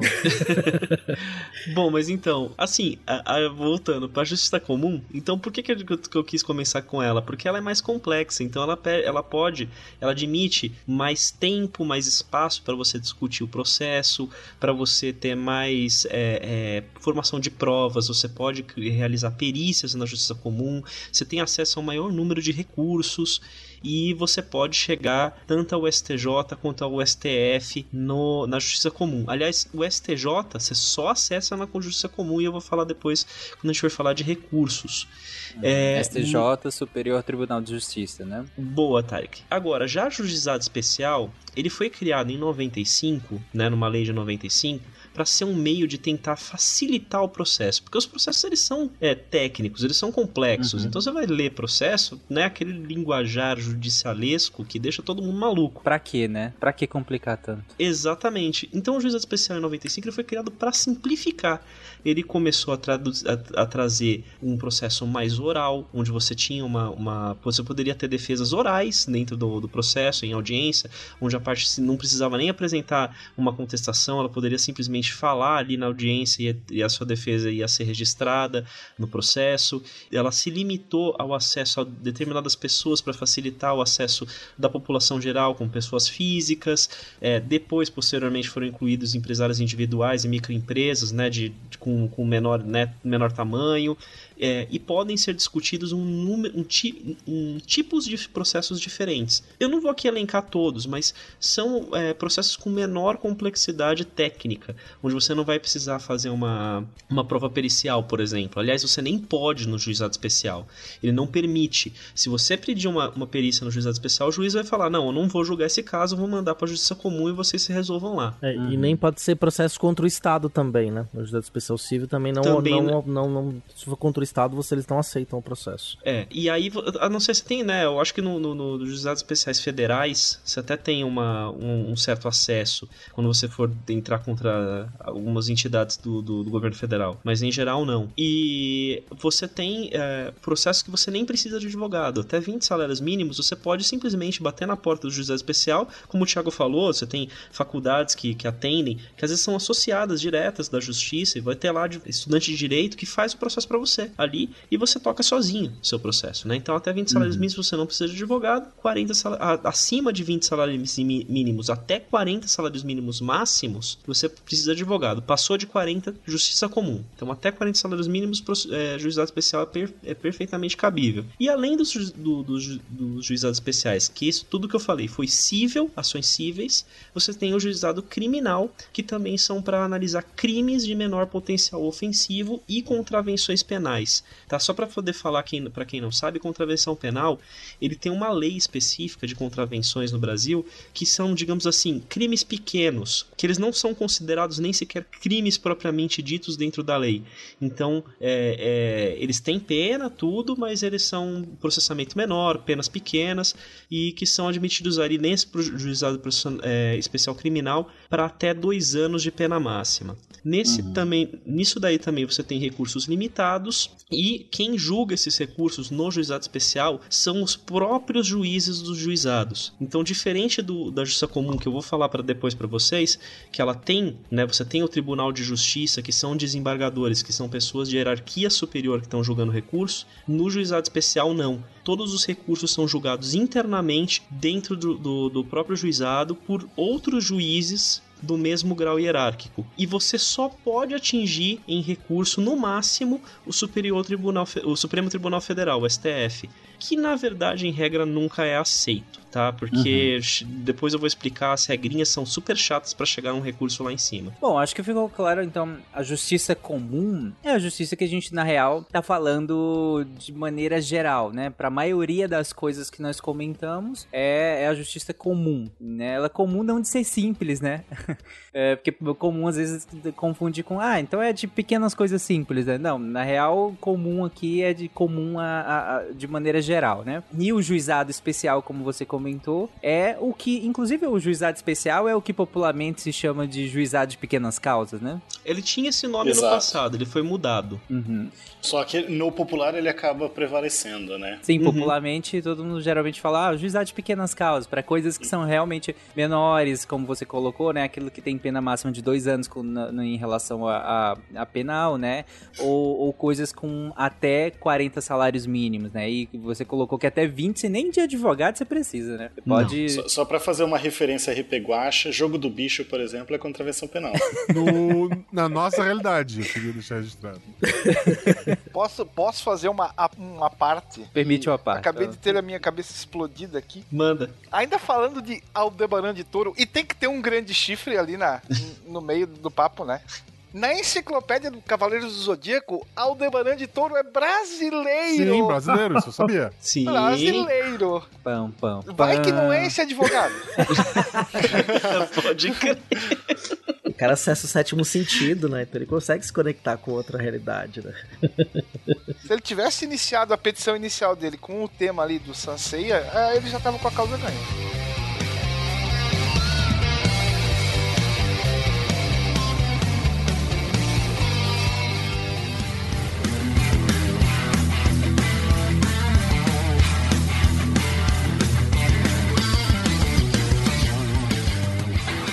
Mas é, ah, dentro do, da justiça comum, é, dentro do, do que a gente se propôs a discutir, vo- o Túlio até comentou em relação a uma diferença de ser algo cível e de ser algo penal, né? E aí a gente vai caminhar dentro da justiça comum num processo, inicialmente um processo cível, né, Túlio? É, a gente vai ter, na verdade a gente vai ter, eu não vou entrar aqui em todos os processos, né? Então eu vou até pe- pedir licença para que eu não vou falar de tudo, porque se a gente fosse falar de tudo. Bom, Não, só não se vocês estiverem tempo. interessados a, a- daqui a uma semana a gente terminar o cast.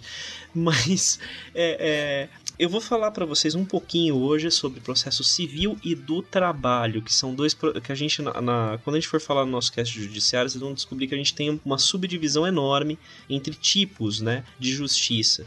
O civil e do trabalho são os mais, os mais próximos, os mais parecidos entre si. E aí por isso que eu vou falar deles mais ou menos em conjunto. Então assim, pra gente poder ter uma visão geral desse processo comum, a gente vai falar um pouquinho das peculiaridades dele e a ordem desses atos. E é importante a gente falar que não existe no, no- apesar de a gente ter o processo, né, no- a- as regras do processo, as etapas que eles são previstas, ele também não existe uma forma própria. Desde que você traduza o que você quer falar, a linguagem que e se- utilizando a linguagem do português, você pode usar o que você quiser para poder formar um processo judicial. Então, a gente tem até alguns casos bem curiosos de processos que eles já foram feitos em verso, prosa, poesia, desenhos em quadrinhos é, e outras formas mais malucas que foram às vezes aceitas, outras criticadas ou rejeitadas. E aí vai depender muito do humor do juiz. E se para quem tiver aqui na postagem desse cast, eu coloquei uma sentença em poema para vocês poderem Caraca. ler, porque o juiz também pode, tá? O juiz também tá liberado para fazer esse tipo de coisa. Aí vai o aluno de direito e fica achando que tem que copiar modelinho e fica uns negócios que nem ele sabe o que tá escrito. Não, gente, escreve, escreve do jeito Cara, que você acha que é, vai, vai, vai Processo na trabalhista é muito modelinho, gente. Mais Eu- menos, Eu não sei o que que o, no- cara, processo trabalhista é, é, é trocar o nome o CPF. Na verdade, o, o- você usar modelo aí já fica a dica para estudante de direito. Gente, não usem modelo nos primeiros, sei lá, cinco anos de, de trabalho que vocês forem fazer. Porque se vocês querem aprender a trabalhar, vocês têm que descer o dedo no teclado, vocês vão ter que gastar muito, muito do seu raciocínio para você entender a estrutura do processo. Quando você usa modelo logo no começo, a chance de você fazer alguma coisa errada, de você errar um número de processo e você perder um prazo por causa disso, pelo amor de Deus, não façam isso, gente. É, escreve tudo e faz um checklist de tudo para você não, não correr o risco. Checklist de endereçamento do processo, número do processo, nome das partes, tudo bonitinho. Eu fiz isso durante muito tempo até eu pegar a minha a manha. Hoje eu já sou advogado há mais de 10 anos e ainda assim eu tenho que ficar sempre de olho pra gente não errar. Modelo é complicado. Pega o modelo depois, vê assim, ah não, ah, tem esse negócio no modelo, não tem no meu. Por que que não tem? Ah, não, é, é- é essencial ter, realmente esqueci. É, te ajuda. Mas você pegar um modelo e você copiar, a chance de você pegar um, um negócio que você não sabe o que, para que que você tá usando, para que que você tá fazendo, é muito grande. E eu já peguei casos, assim, falando sobre o modelo, de, de muito advogado que colocava argumento jurídico contrário ao que ele queria defender. Porque o cara pegava um modelo e ele não leu aquele modelo, ele colocou aquilo. É terrível. Mas ok. Porque ele não entendeu o que estava escrito. Exatamente. Uma dica se você for profissional do direito, é, estudante, etc. Eu deixei aqui um negócio pra você, um fluxograma completo do processo civil de grátis pra vocês, espero que Olha vocês aí. gostem. Isso é uma coisa que eu fiz no- na minha época de faculdade e ajudou muito para esse estudo de OAB e essas coisas. Aproveitem, viu, gente? Mas vamos lá. Então, um processo, vamos falar sobre a primeira etapa. A petição inicial, olha que nome bonito, que simplesmente significa a primeiro ato do processo, por isso que ele é a- ela é a inicial. Por petição, você entende qualquer tipo de documento que você vai fazer um pedido dentro do processo, tá? Então, essa manifestação, ela é adequada para você poder entrar com a ação e você vai apresentar tudo que você tiver que apresentar.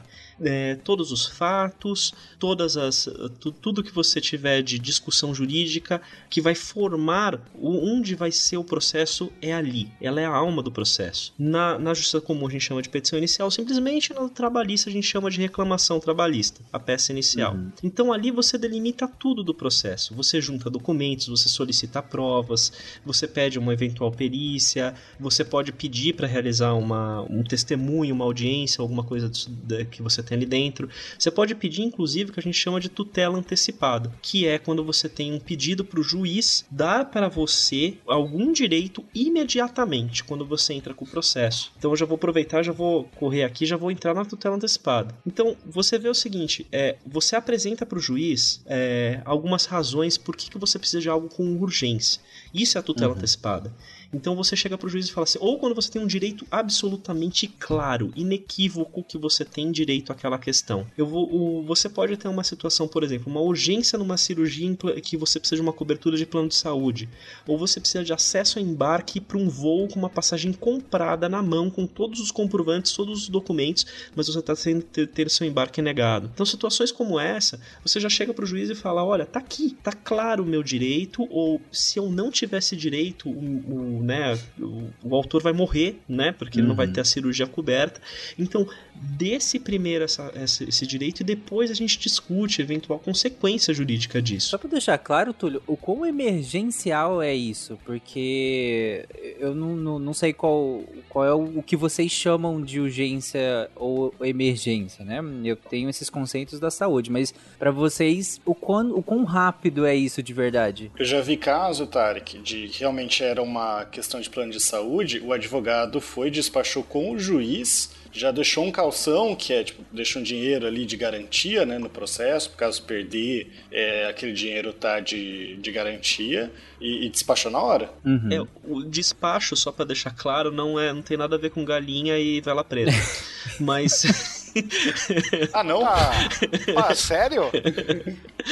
a gente chama de despacho o ato de a gente ir lá conversar com o juiz ou desembargador do caso. Então você vai lá e fala assim: olha, juiz, a gente tem aqui uma situação que precisa de uma atenção mais, mais importante. Porque normalmente o, o que o processo aconteceria, quando a gente está falando tanto do processo em papel quanto do processo eletrônico, é você fazer o pedido, entregar ele ali protocolado, ele vai ser juntado no processo, eventualmente o processo vai ser remetido para o juiz e o juiz vai dar a decisão Uhum. dele.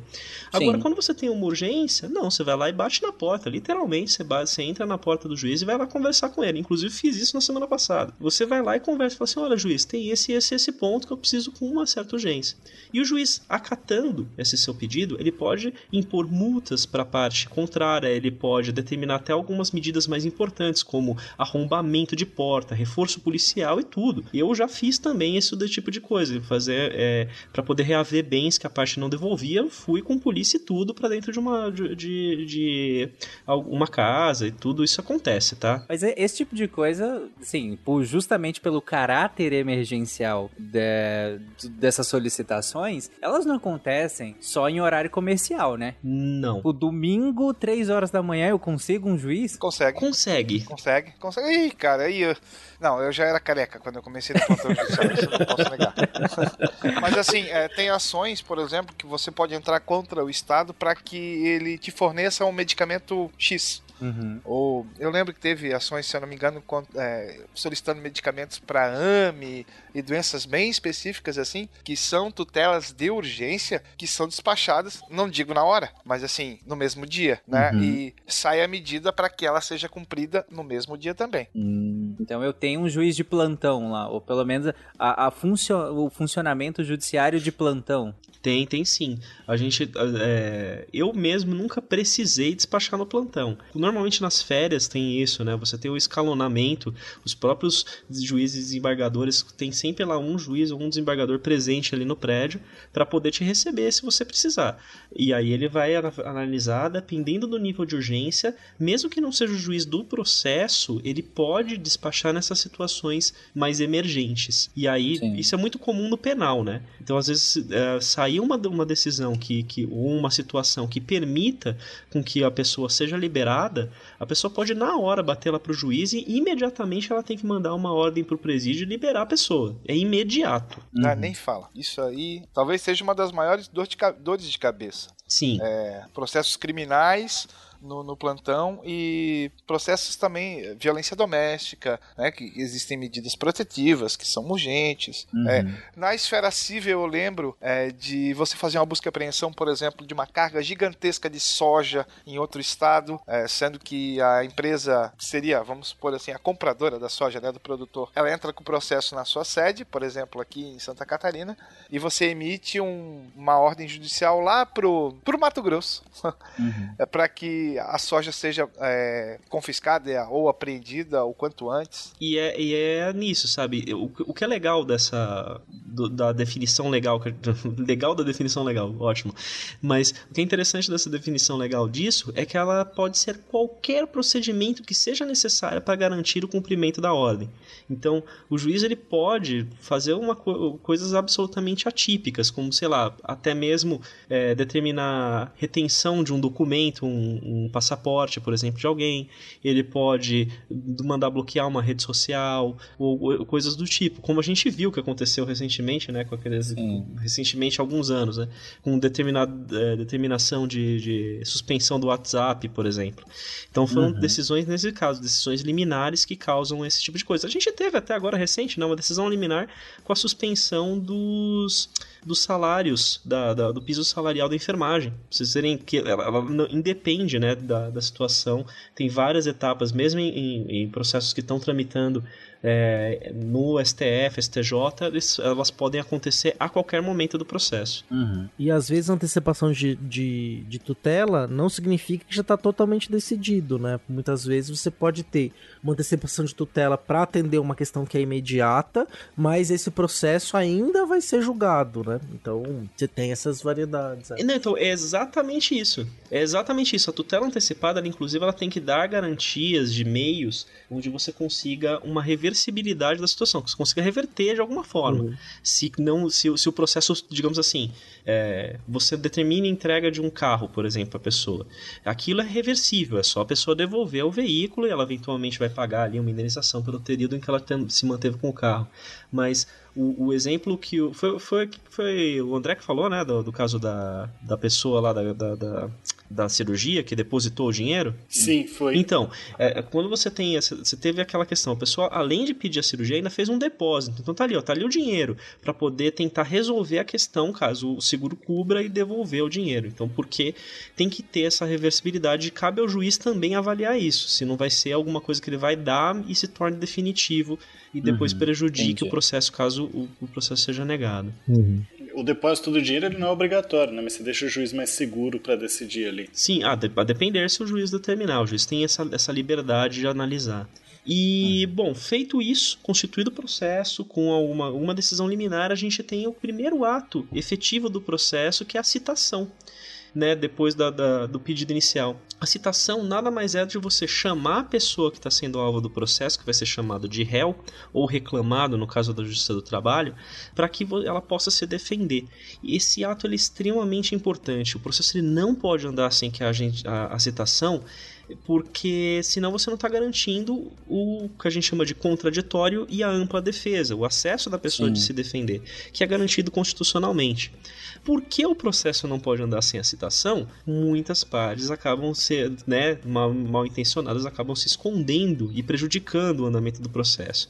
Então isso dá um trabalhão de você ter que ficar localizando endereço, ficar tentando buscar a pessoa. E entra o famoso oficial de justiça, né? Exatamente. E depois que você tentou várias vezes que o juiz se vê por satisfeito em que ele fala assim, pô, a gente tentou localizar a pessoa, a pessoa está em lugar não que a gente não sabe onde é, aí você pode fazer o que a gente chama de citação ficta. Você, você é, faz uma expedição de um edital que é publicado em jornal e na imprensa, na imprensa oficial, e aí o juiz entende, bom, tá aqui, foi publicado, é, para a pessoa se defender, se a pessoa não aparecer, não tem problema, o processo corre, né? Mesmo assim. Passado isso, você vai abrir o prazo para a pessoa se defender e essa defesa vem por meio da que a gente chama de contestação, ou né, a própria def- simplesmente defesa, resposta da, da reclamação trabalhista. E nessa contestação, a pessoa vai ter que apresentar tudo que ela tiver de argumento de defesa, tanto de fatos quanto de documentos, etc. A mesma coisa da petição inicial. É, nesse mesmo ato, nos processos cíveis, ela pode entrar com o que a gente chama de reconvenção, né? Hoje, pelos nossos processos hoje, né? Antigamente você tinha que formar um processinho apartado para reconvenção, que era o pedido contraposto, é o pedido contrário. Então, digamos assim, alguém entra com uma ação e fala assim: é, Cicrano tá me devendo. Aí o Cicrano recebe isso aqui: Não, não, eu não tô te devendo. Você, Fulano, que tá me devendo. Não- é o contrário. Então ele pode pedir esse, pode pedir exatamente o contrário da, da outra parte, ou né, um outro direito que seja relacionado ali na mesma discussão. É, pode acontecer. Um caso muito comum, só para dar um exemplo rápido, aquele cara, sabe, o, o, você tá lá andando com seu carro de boa, o cara bateu, vai, cruza o pare, cruza o semáforo, sai e sai te xingando, falando que você bateu nele e tudo mais. Aí esse cara vai e te processa. Então você faz a reconvenção. Você fala, você que, você que tá errado, você que bateu em mim, paga você meu carro. É, parece que o jogo virou queridinha do direito, né? o jogo tipo virou queridinha. isso.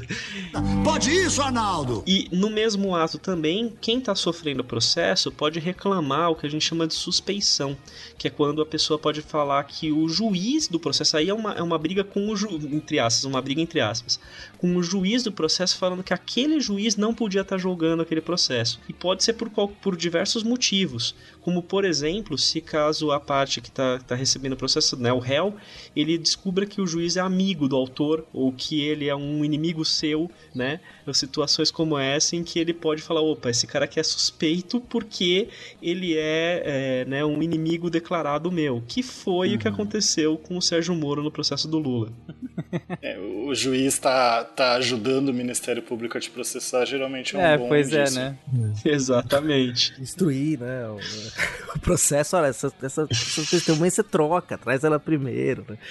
É, ou não, não permitir o direito de defesa, né? No final, né? Quer dizer, a defesa não pôde se manifestar, por exemplo, depois de uma parte do processo, né? Isso também pegou muito no caso, né? De alguns dos processos, por exemplo, né? Que a defesa teria direito de fazer a manifestação final, isso foi até discussão no STF, e não pôde fazer, foi negado o direito à defesa de fazer a manifestação final, e o processo foi julgado sem essa manifestação, por exemplo.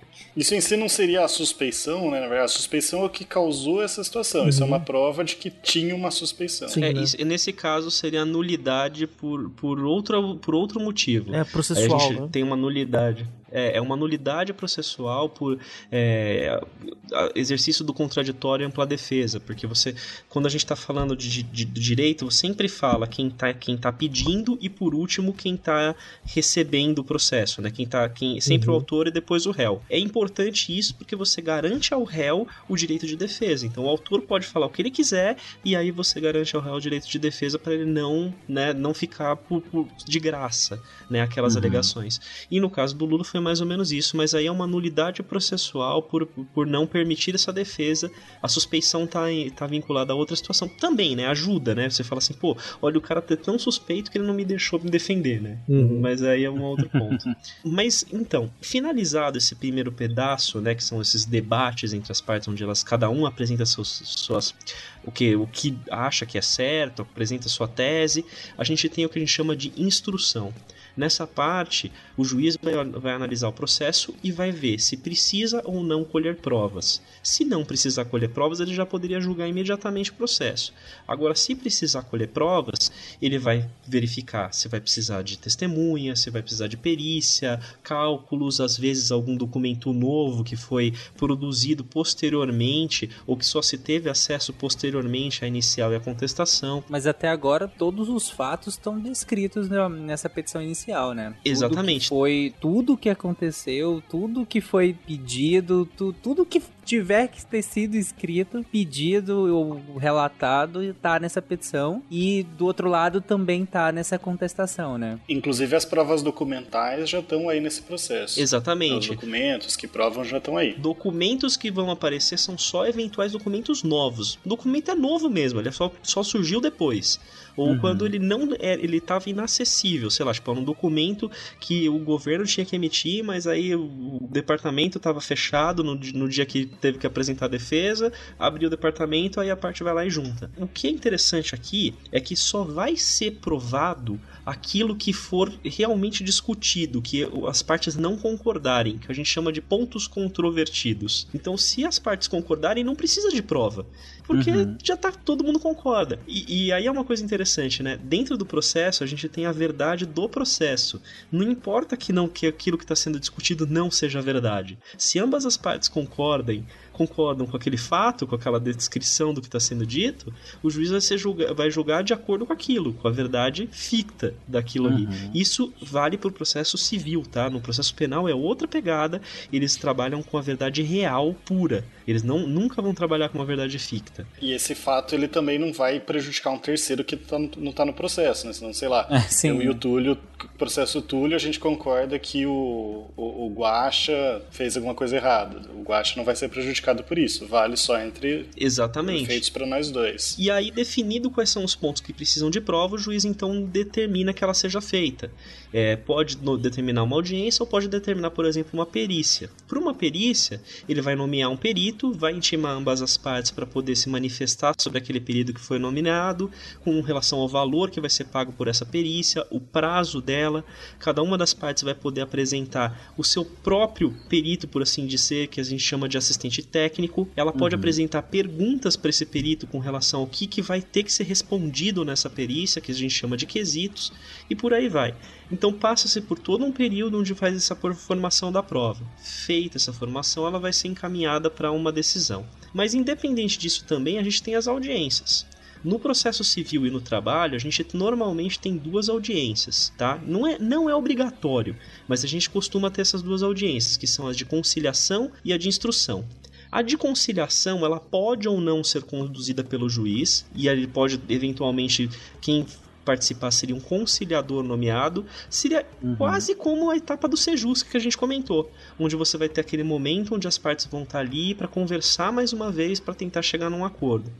Não chegou ao acordo, no mesmo ato ou até em outro dia, pode acontecer o que a gente chama de audiência de instrução, que é quando você ouve as testemunhas ou as próprias partes. Então você vai chamar, a pessoa vai falar sobre os fatos que forem, que forem sendo questionados. No, no, no- Aí é que a gente vai falar, né? A gente sempre pensa dos- nos filmes americanos, não tem aquela tribuna bonita, cheia de júri, etc. Aliás, júri não existe a não ser para crimes contra a vida no Ah, Brasil, né? Você não põe o dedo na cara do perito e contesta ele, né? Não, não, isso não acontece. Ah. É, você tem, você tem uma sala de audiência, ela é muito simples normalmente. Você tem uma, uma cadeira é, numa ponta de uma mesa que, que é onde fica o juiz e você tem as cadeiras dos dois lados onde ficam sentadas as partes. A testemunha normalmente é colocada em é, onde cabe, na verdade, porque vai depender da- do, do espaço que a gente, gente, a nossa justiça é simples. Então, às vezes a pessoa se senta junto na mesa ali no mesmo lugar ou é colocada numa cadeira ao lado, de frente para um, pra um funcionário da, da justiça, onde tanto o juiz quanto as partes podem fazer perguntas para essa testemunha e ela responde. Ponto interessante: testemunha tem obrigação de falar a verdade. Falou mentira, ela pode sair algemada da audiência. Na hora. Pegou na mentira, é imediato. É, assim, não, não tem nem desculpa. Agora, as partes podem, podem mentir, Ah. porque elas estão lhe defendendo seus interesses particulares. É claro que se for descoberto que a parte está mentindo, ela pode eventualmente até tomar uma multa no processo, mas ela tem é, interesse, um interesse parcial, né, ali dentro, então ela pode falar mais ou menos o que ela quiser. E também as testemunhas, elas também podem ser de, é, suspeitas, tanto podendo ser amigo íntimo ou inimigo declarado, e elas não vão poder participar como testemunha. Se era o exemplo que mas teve um caso que me chamou, chamou a atenção da internet eh, recentemente. A, a notícia era assim: é, mulher que tinha vencido no- na justiça, ela perde após aparecer dançando num vídeo É do. TikTok. Aí eu disse, pô, que, É essa mesmo. que absurdo. Aí eu fui ver, é porque ela tava dançando com as testemunhas. Aí o juiz achou, se dança junto no TikTok, é porque eram amigas, e daí anulou o negócio. Exato, esse caso, esse caso é o típico caso que o juiz, que o advogado deve ter dado um tapa tão forte na própria testa quando viu e deve estar com a marca até hoje. Porque eles Ai, ai. ganham o processo, cara, já de lá ganham, meu Deus. Mas ok. Feito tudo isso, passa-se para o julgamento. Então, colhidas as provas, ouvidas as partes, feitas as audiências que têm que ser realizadas, ou não feitas, caso o juiz entenda que não seja necessário, ele leva o processo para o julgamento. E a sentença, ela, ela tem uma, um, um algumas regrinhas do que ela precisa ter. Ela precisa ter um relatório, onde ela vai fazer uma descrição breve de tudo que aconteceu no processo, dos pontos relevantes. Ela tem um fundamento, que é um ponto mais. A fundamentação dela, que é a parte mais extensa, onde ela vai colocar ali quais são os- as leis que ela considerou aplicáveis, quais são os fatos que ela entendeu que são importantes serem é, utilizados pro julgamento do processo, e o que a gente chama de dispositivo, que é a decisão em si, que é uma parte um pouquinho mais resumida, em que o juiz simplesmente fala julgo procedente ou julgo improcedente, né? acolho ou não acolho o pedido, e fala qual que é a consequência jurídica daquele acolhimento. O que é interessante para o juiz é que ele tem que, se, ele tem que se ater às provas, mas não a todas elas. Ele pode, inclusive, contrariar o laudo pericial caso ele, que ele, ele entenda que alguma prova no processo seja contrária àquele laudo, o laudo está errado. Então, hum. é, o juiz ele tem essa, essa discricionariedade técnica, né? não é qualquer discricionariedade, não pode simplesmente tirar da orelha, embora muitas uhum. vezes tire, e não só da orelha.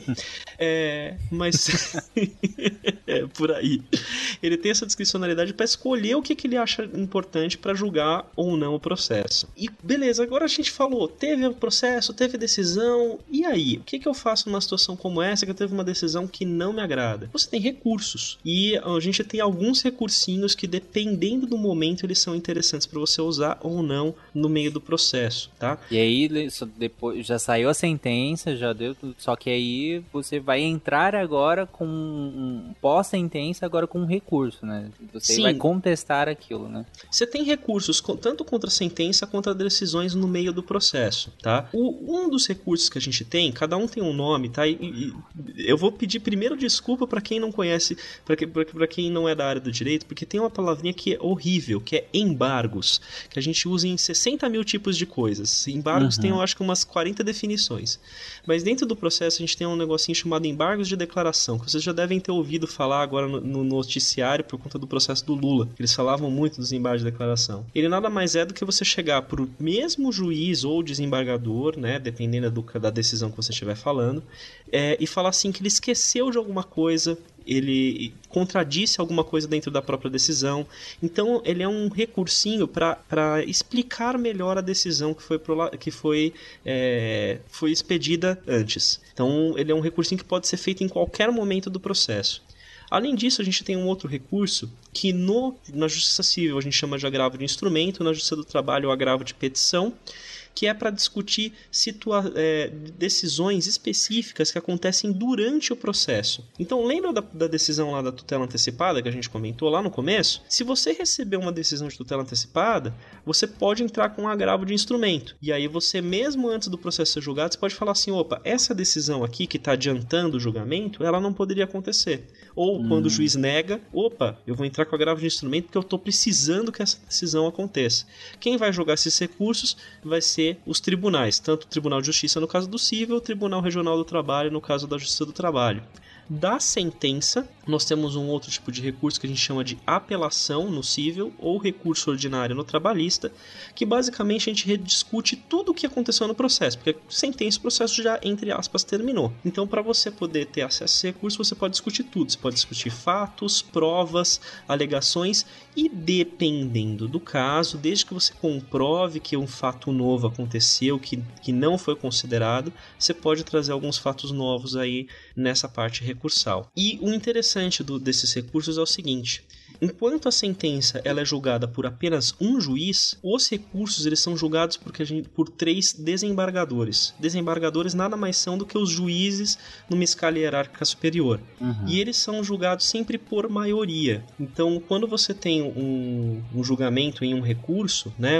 você tem um relator, que é uma pessoa que vai cuidar ali de ler o processo e expedir o primeiro voto, e você tem outros dois é, julgadores que podem concordar ou ou não com aquele julgamento. Hoje, no nosso processo civil atual, se tiver uma divergência, né, então você tem um, um, um dois contra um ali naquele, durante o julgamento, no mesmo momento você já chama outros dois jogadores e aí fica uma melhor de cinco e melhor de cinco julgou, morreu o assunto. Contra esses recursos do que a gente chama de segunda instância, a gente tem é, os recursos para os tribunais superiores, né?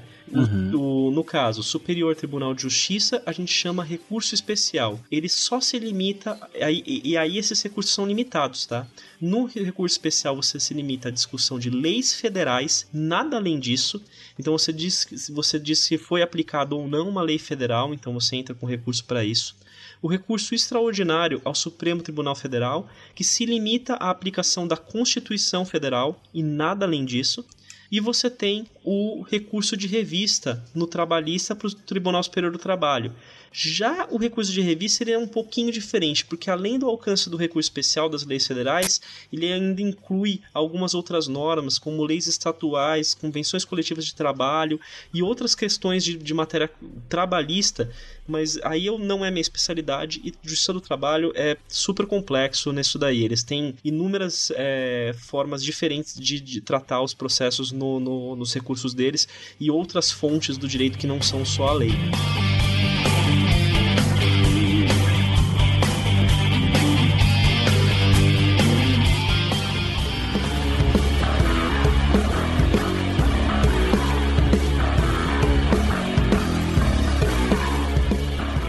Nesse caso, é, você já, já até comentou, mas só deixando claro isso, o recurso, ele não é do tipo, não gostei da decisão. E nem é também, aí é uma pergunta, e nem é também do tipo, cara, eu descobri algo novo, e aí eu quero agora entrar com recurso porque eu, essa decisão agora tá errada. Porque pelo que você comentou, todas essas formas de recurso é, são de pontos específicos do processo e mediante o uso do que já foi produzido durante o processo, né? De todas as peças que foram produzidas durante o processo, elas são fixas ou eu posso incluir algo novo nesse recurso? Excelente pergunta. Sim e não. Em regra, não. Você não pode incluir mais nada de novo. Quando você tem, a gente tem no, no processo que a gente chama de preclusão, que é, digamos assim, você perdeu o seu direito de discutir aquela coisa. Então, se você é, é, você teve, entrou com a ação, apresentou todos os seus fatos, apresentou as provas, chegou na sentença, você esqueceu de falar alguma coisa, você perdeu a sua oportunidade para isso. A verdade de fato que está sendo discutido naquele processo é aquilo que está ali na sentença e ponto.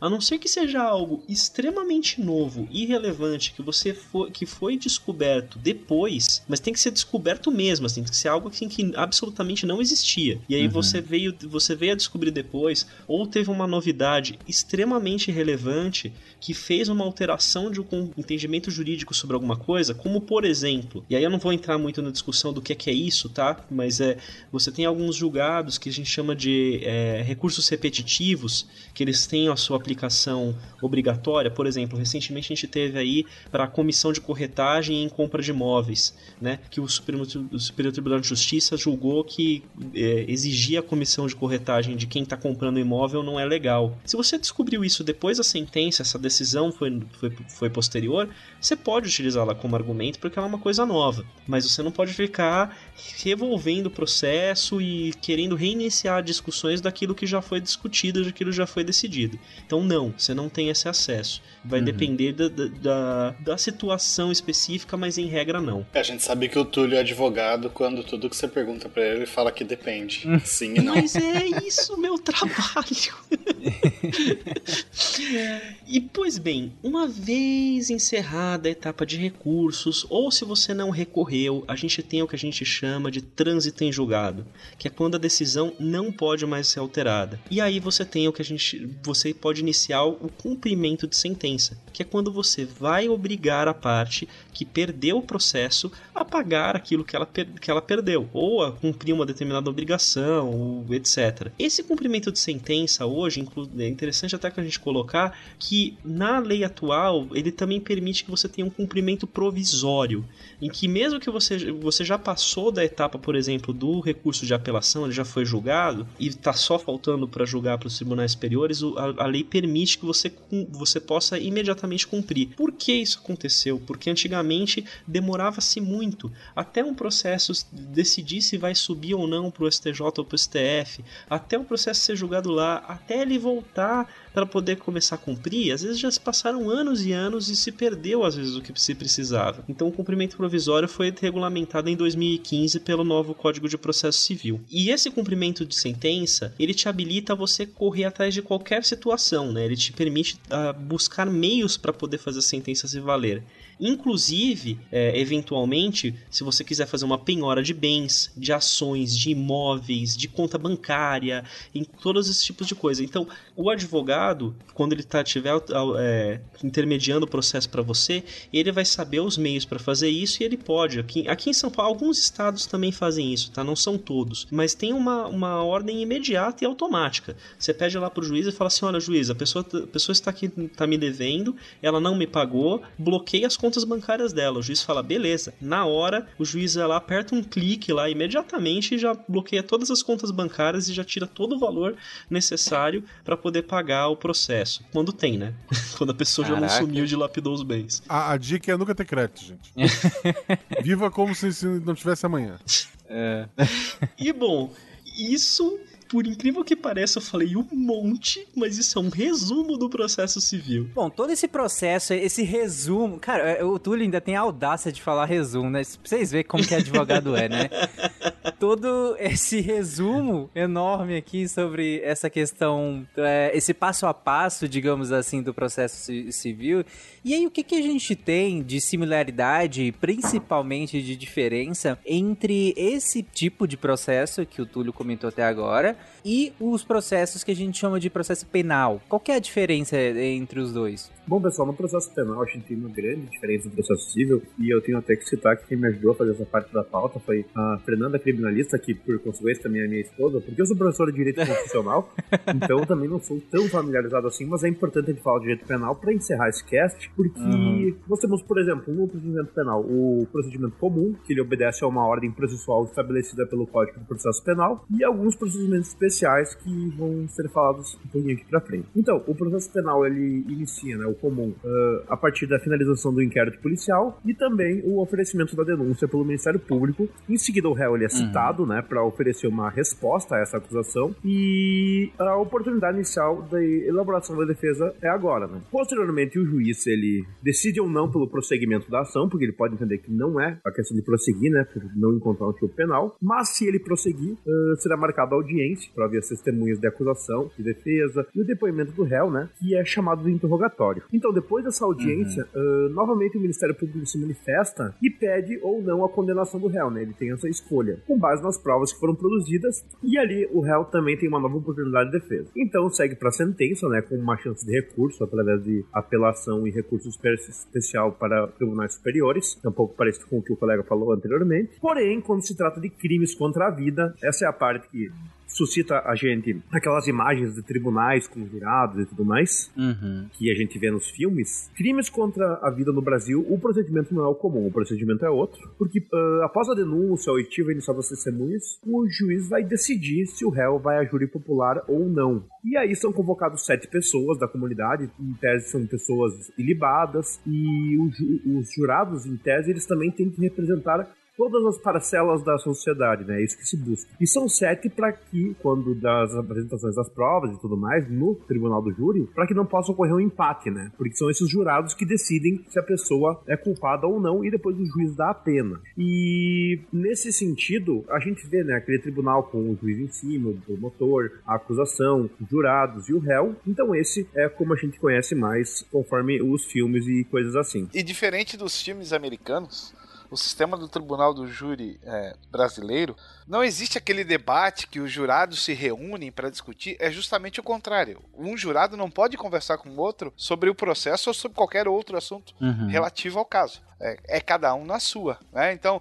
você tem ali é, 11 Homens e uma Sentença, filmes clássicos aí que falam sobre isso. Aí você tem meio que como se fosse um jurado líder que Sim. coordena ou que faz a reunião para chegar a um veredito. Aqui não é assim que funciona. Exatamente. Inclusive, Aqui é o contrário. Esses júris né? muito longos, são júris de, que passam uma semana no júri, tipo o júri da Boate Kiss, que é um exemplo recente, uh, as pessoas ficam isoladas em hotéis, é uma coisa bem complexa e custa muito dinheiro pro Estado, né? Mas é importante. Essa semana eu saí de um júri de três dias. Aí, ó, é, é uma coisa muito complexa, né? E é importante ressaltar que são apenas os crimes contra a vida, né, que geram esse tipo de procedimento no Brasil. Tem um podcast chamado Modus Operandi, que a Carol Moreira já foi duas vezes jurada. Ela conta a experiência dela como jurada, né? é, de como é que foi a primeira vez, a segunda vez, como é que foi a situação. É, ela não entra em detalhes do crime em si, né? Mas é, é, ela conta toda essa parte da experiência. Então eu recomendo, procura lá. Eu acho. É, é como ser jurado, modus operandi. Deve achar o episódio lá, tem, tem pelo menos uns dois episódios que ela fala disso. Então fica a recomendação. Teve uma cristã aqui que dos últimos seis júris ela foi sorteada em quatro. Meu Deus. Ah, caraca.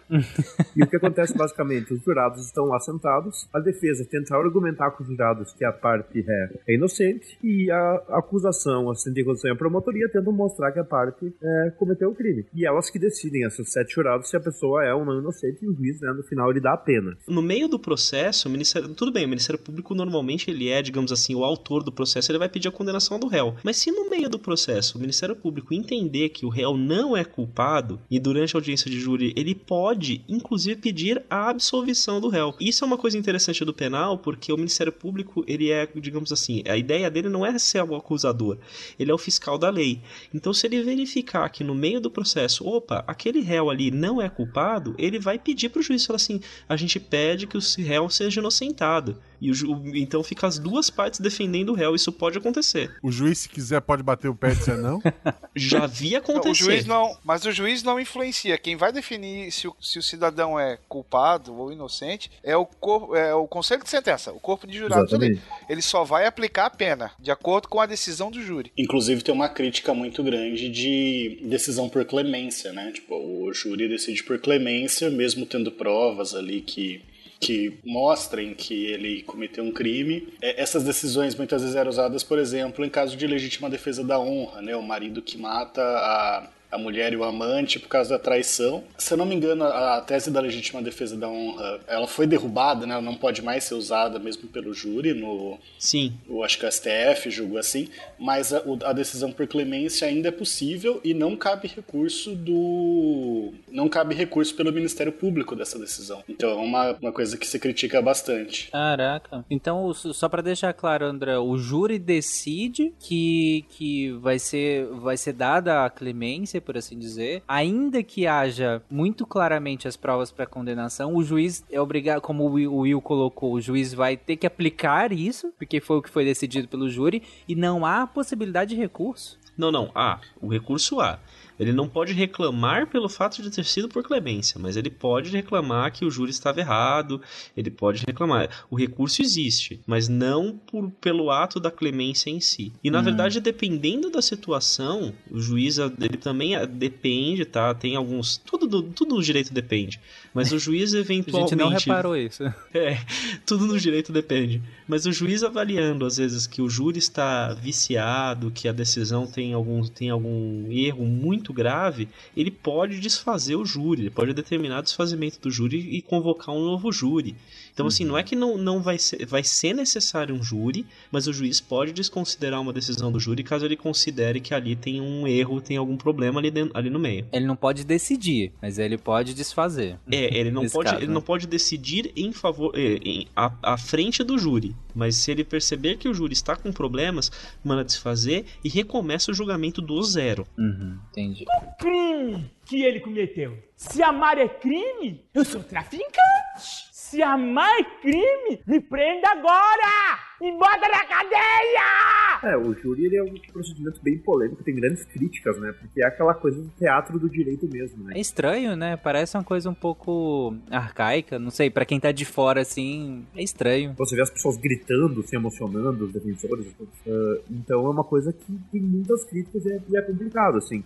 Mas para passar adiante, pessoal, como eu falei, tem o procedimento dos crimes de tráfico entorpecente, são bem importantes. Mas também, como no civil, a gente tem o juizado especial criminal, né? Ele é direcionado a infrações de menor potencial ofensivo, aqueles crimes que têm uma pena máxima de dois anos, onde são oferecidas algumas alternativas, como a suspensão constitucional do processo, a prestação de serviços à comunidade e a aplicação de multa dependendo de cada caso. Então, é aqueles processos que você vê que uh, não são tão graves, né? Então a pessoa, ela basicamente vai fazer um acordo, né, com o juízo para tornar sua Uhum. pena algo diferente, uma coisa mais tranquila. E Uhum. os recursos no processo criminal, importante falar porque ele falou no civil, eles obedecem em sua maioria ao processamento dos recursos cíveis, é muito parecido. Mas tem algumas divergências, né? Como o prazo que ah, aqui é contado em dias úteis e posteriormente ao processo penal, quando o réu inicia de fato o cumprimento de pena, quando ele é condenado e inicia seu cumprimento, inicia também o processo de execução criminal, qual vai contabilizar o tempo de pena e as datas para progressão de regime, né? Quando ele pode, ah, por exemplo, ir para o semi-aberto, é um exemplo. E sendo via de regra o regime fechado para apenas maiores de 18 anos é o começo, o semi-aberto para apenas de 4 a 8 anos e aberto para apenas de 4 anos ou menos. E além disso, ele acompanha a conduta do, do réu, né? Como ele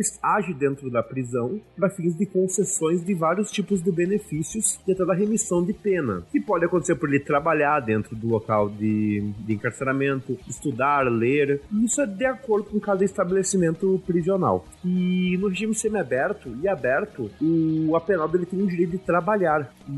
Sendo que isso deve ser deferido pelo juiz, né? Atendendo às condições exigidas. É importante falar, pessoal, que a pena máxima para cumprimento no Brasil, ela era de 30 anos até 2019 e com a nova vigência do pacote anticrime passou a ser de 40 anos. Porém agora, né, existem alguns projetos de lei que buscam alcançar os 50 anos como limite máximo. Porque a gente vê assim, ah, ele foi condenado a 150 anos de prisão. No Brasil, não é possível a pena perpétua, né? Então tem esses, esses limites, né, nas nossas leis. Mas a condenação, ela é o que define pra você a sua progressão de pena, tá, gente? Exatamente. Então por isso que é por isso que é tão interessante você ver assim, ah, o cara foi condenado a 150 anos de prisão. Ele pode até ter um limite de 40 anos que ele vai ficar preso, mas isso significa que quando a gente tá falando das progressões de pena, né, da- quando você vê, ah, ele vai passar pro semiaberto ou ele vai ter um direito a uma liberdade condicional, ela só vai existir depois de passado um determinado prazo. É, e a questão da progressão dessa pena, em via de regra, né? Ela é de um sexto para crimes comuns e dois quintos para crimes hediondos, né? Que estão descritos na lei de crimes hediondos. E eles são classificados como crimes mais graves contra a sociedade, como tortura, terrorismo, homicídio qualificado, que é um homicídio com ah, algo a mais, assim, por exemplo, meio cruel, ah, falta de defesa da vítima, coisas que dificultaram a vítima se defender ou coisas que tornam, né, o homicídio ainda mais cruel. Então, ah, esse também é um crime hediondo e o latrocínio, né, que é considerado um crime hediondo. E é interessante que um dado legal de se falar é que a inclusão do homicídio qualificado como um crime hediondo no Brasil, ele apenas se deu depois, e agora a gente tem uma série famosa que o pessoal tá comentando bastante, após a morte daquela atriz, ah,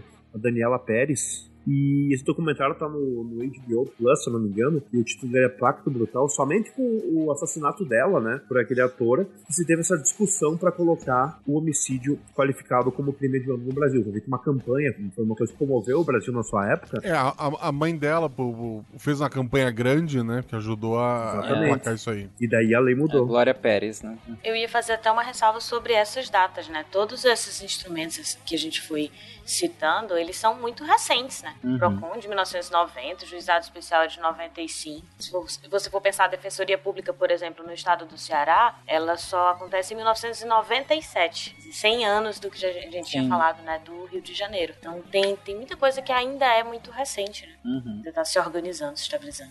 É, gente, só pra deixar claro, é, aqui a gente já tá bem no finalzinho do episódio.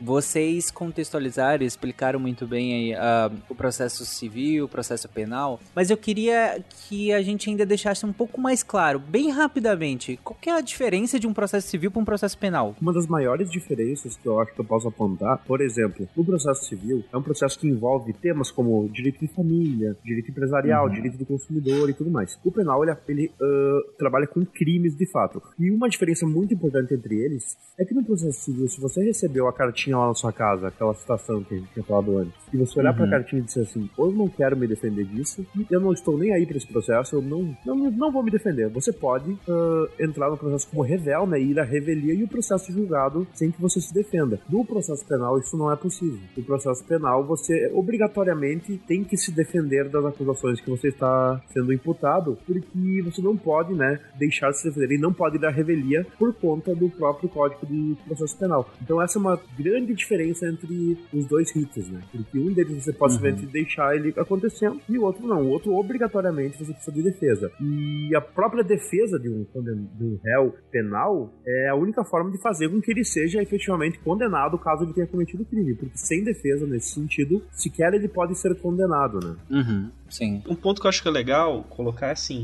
é, quando você pensa no direito civil, você- ou no direito trabalhista também, é, você está pensando assim: uma pessoa está pedindo um direito que ela, que ela julga ter perante outra pessoa. Outra pessoa, quero dizer, pode ser um particular ou um Estado, etc.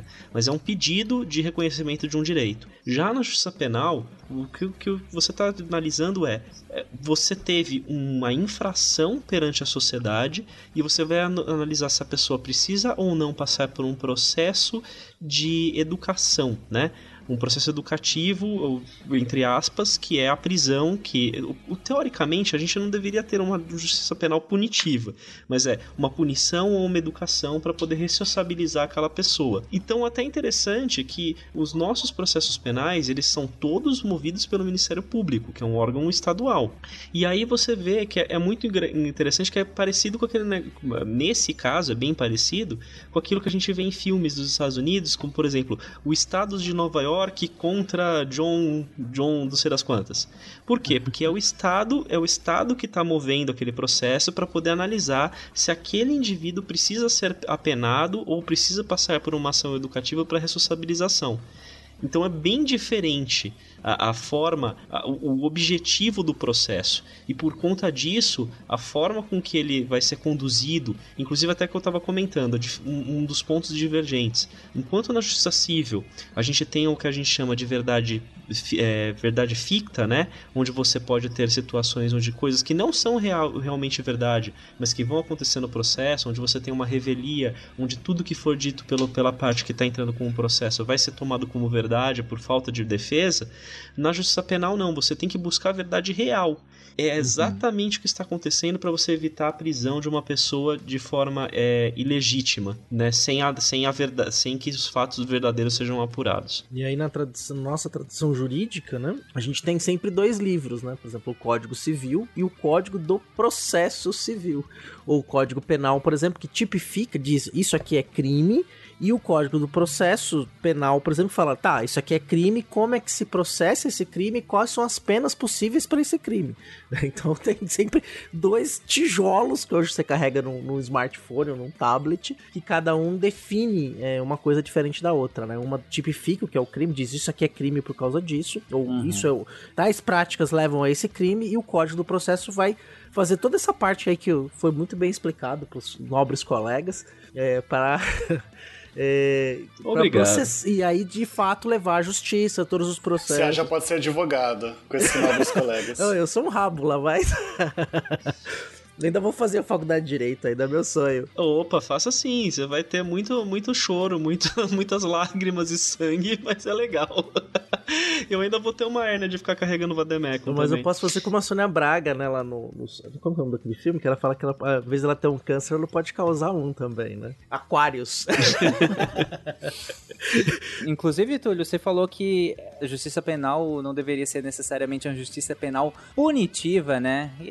Eu não vou perguntar o que que você quis dizer com isso, porque aí dá um outro episódio, mas é um tema que eu acho muito interessante, a essa questão das penas e de como elas são feitas, de como elas são pensadas e aplicadas, e a gente vai ter um sidecast sobre isso. É, e tem uma série de, de, de- eu puxei isso porque eu queria indicar um podcast chamado Crime e Castigo, que é da Rádio Novelo, é feito pela Branca Viana e pela Paula Scarpim. Eles fizeram acho que seis ou oito episódios, não lembro agora, mas são episódios muito bons em que você não vai ter respostas, mas vai ter um monte de perguntas muito interessantes sobre isso, sobre essa questão da, da- dessa justiça punitiva, sobre justiça restaurativa, sobre vários temas correlacionados a isso. É muito legal, é, dá pra pensar muita coisa com, com essa série de episódios e a gente ainda pretende trazer alguns desses temas em sidecasts futuros. É, e um sidecast futuro, que nem é tão futuro assim, eu já tô dando spoiler, que é o, o SciCast de Poder ju, é, Judiciário, porque. A, a, spoiler caramba, né? A gente tem um de executivo e legislativo, né? Eu Você já deu esse spoiler. Meio que não, não, não,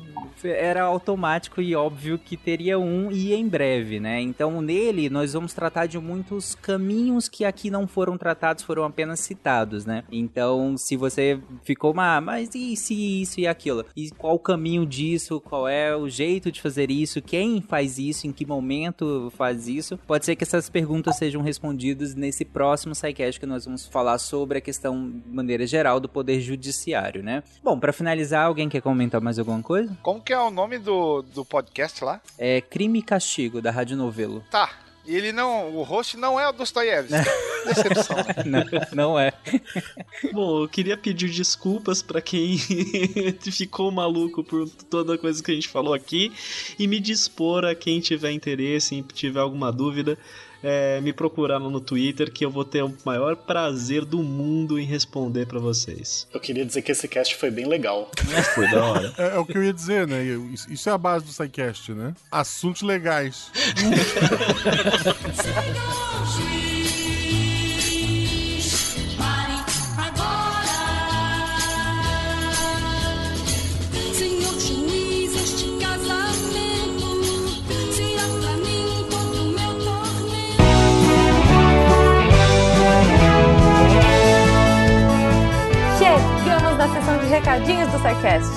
Eu sou a Jujuba, passando aqui só para avisar que se você ouvinte quiser ajudar o projeto a continuar divulgando ciência de forma divertida, você pode através do PicPay, Padrim ou Patreon. Além do SciCast, você ajuda a manter outros projetos da casa e a manter o site também, com a nossa produção diária de textos incríveis. Caso você ainda não tenha visto, a gente editou o patronato para esse ano. Temos novidades bem legais esperando por vocês. Os nossos lindos patronos que apoiam e amam o projeto tanto quanto a gente. Os links vão estar tá aí no post. Fora isso, se você quiser entrar em contato com a gente para dúvidas, sugestões ou, enfim, recadinhos quaisquer, é só mandar e-mail para contato@sicast.com.br. Por hoje é só e eu encontro vocês na semana que vem. Tchau. Atenção para o informe semanal dos textos da semana. E na segunda a gente começa com o texto do João Vitor Nizer, que não tem nem um mês de portal e já está com o terceiro texto publicado. Mudança climática. Por que os cientistas sempre erram suas previsões? E aí, por que os cientistas erram as previsões? Eles erram as previsões? Vai lá descobrir. Na quarta-feira, o canal Geologia Geral traz o texto Vidro, Geologia através do espelho.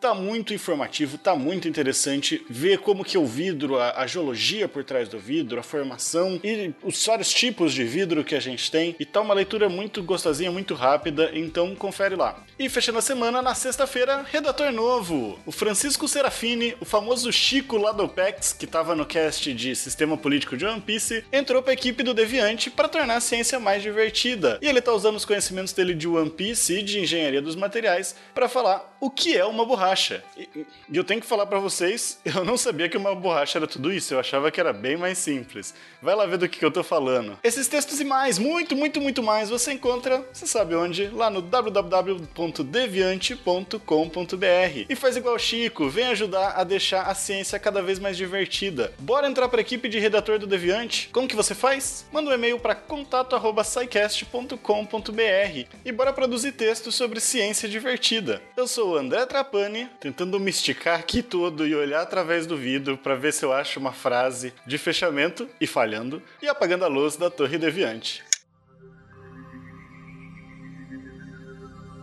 Se a ciência não for divertida, tem alguma coisa errada. Tem que ser divertida.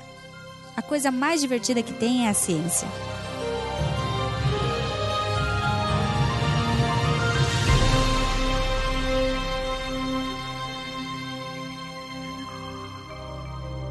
Este programa foi produzido por Mentes Deviantes. deviante.com.br. Este programa foi editado por Tapcast. Edições e produções de podcast.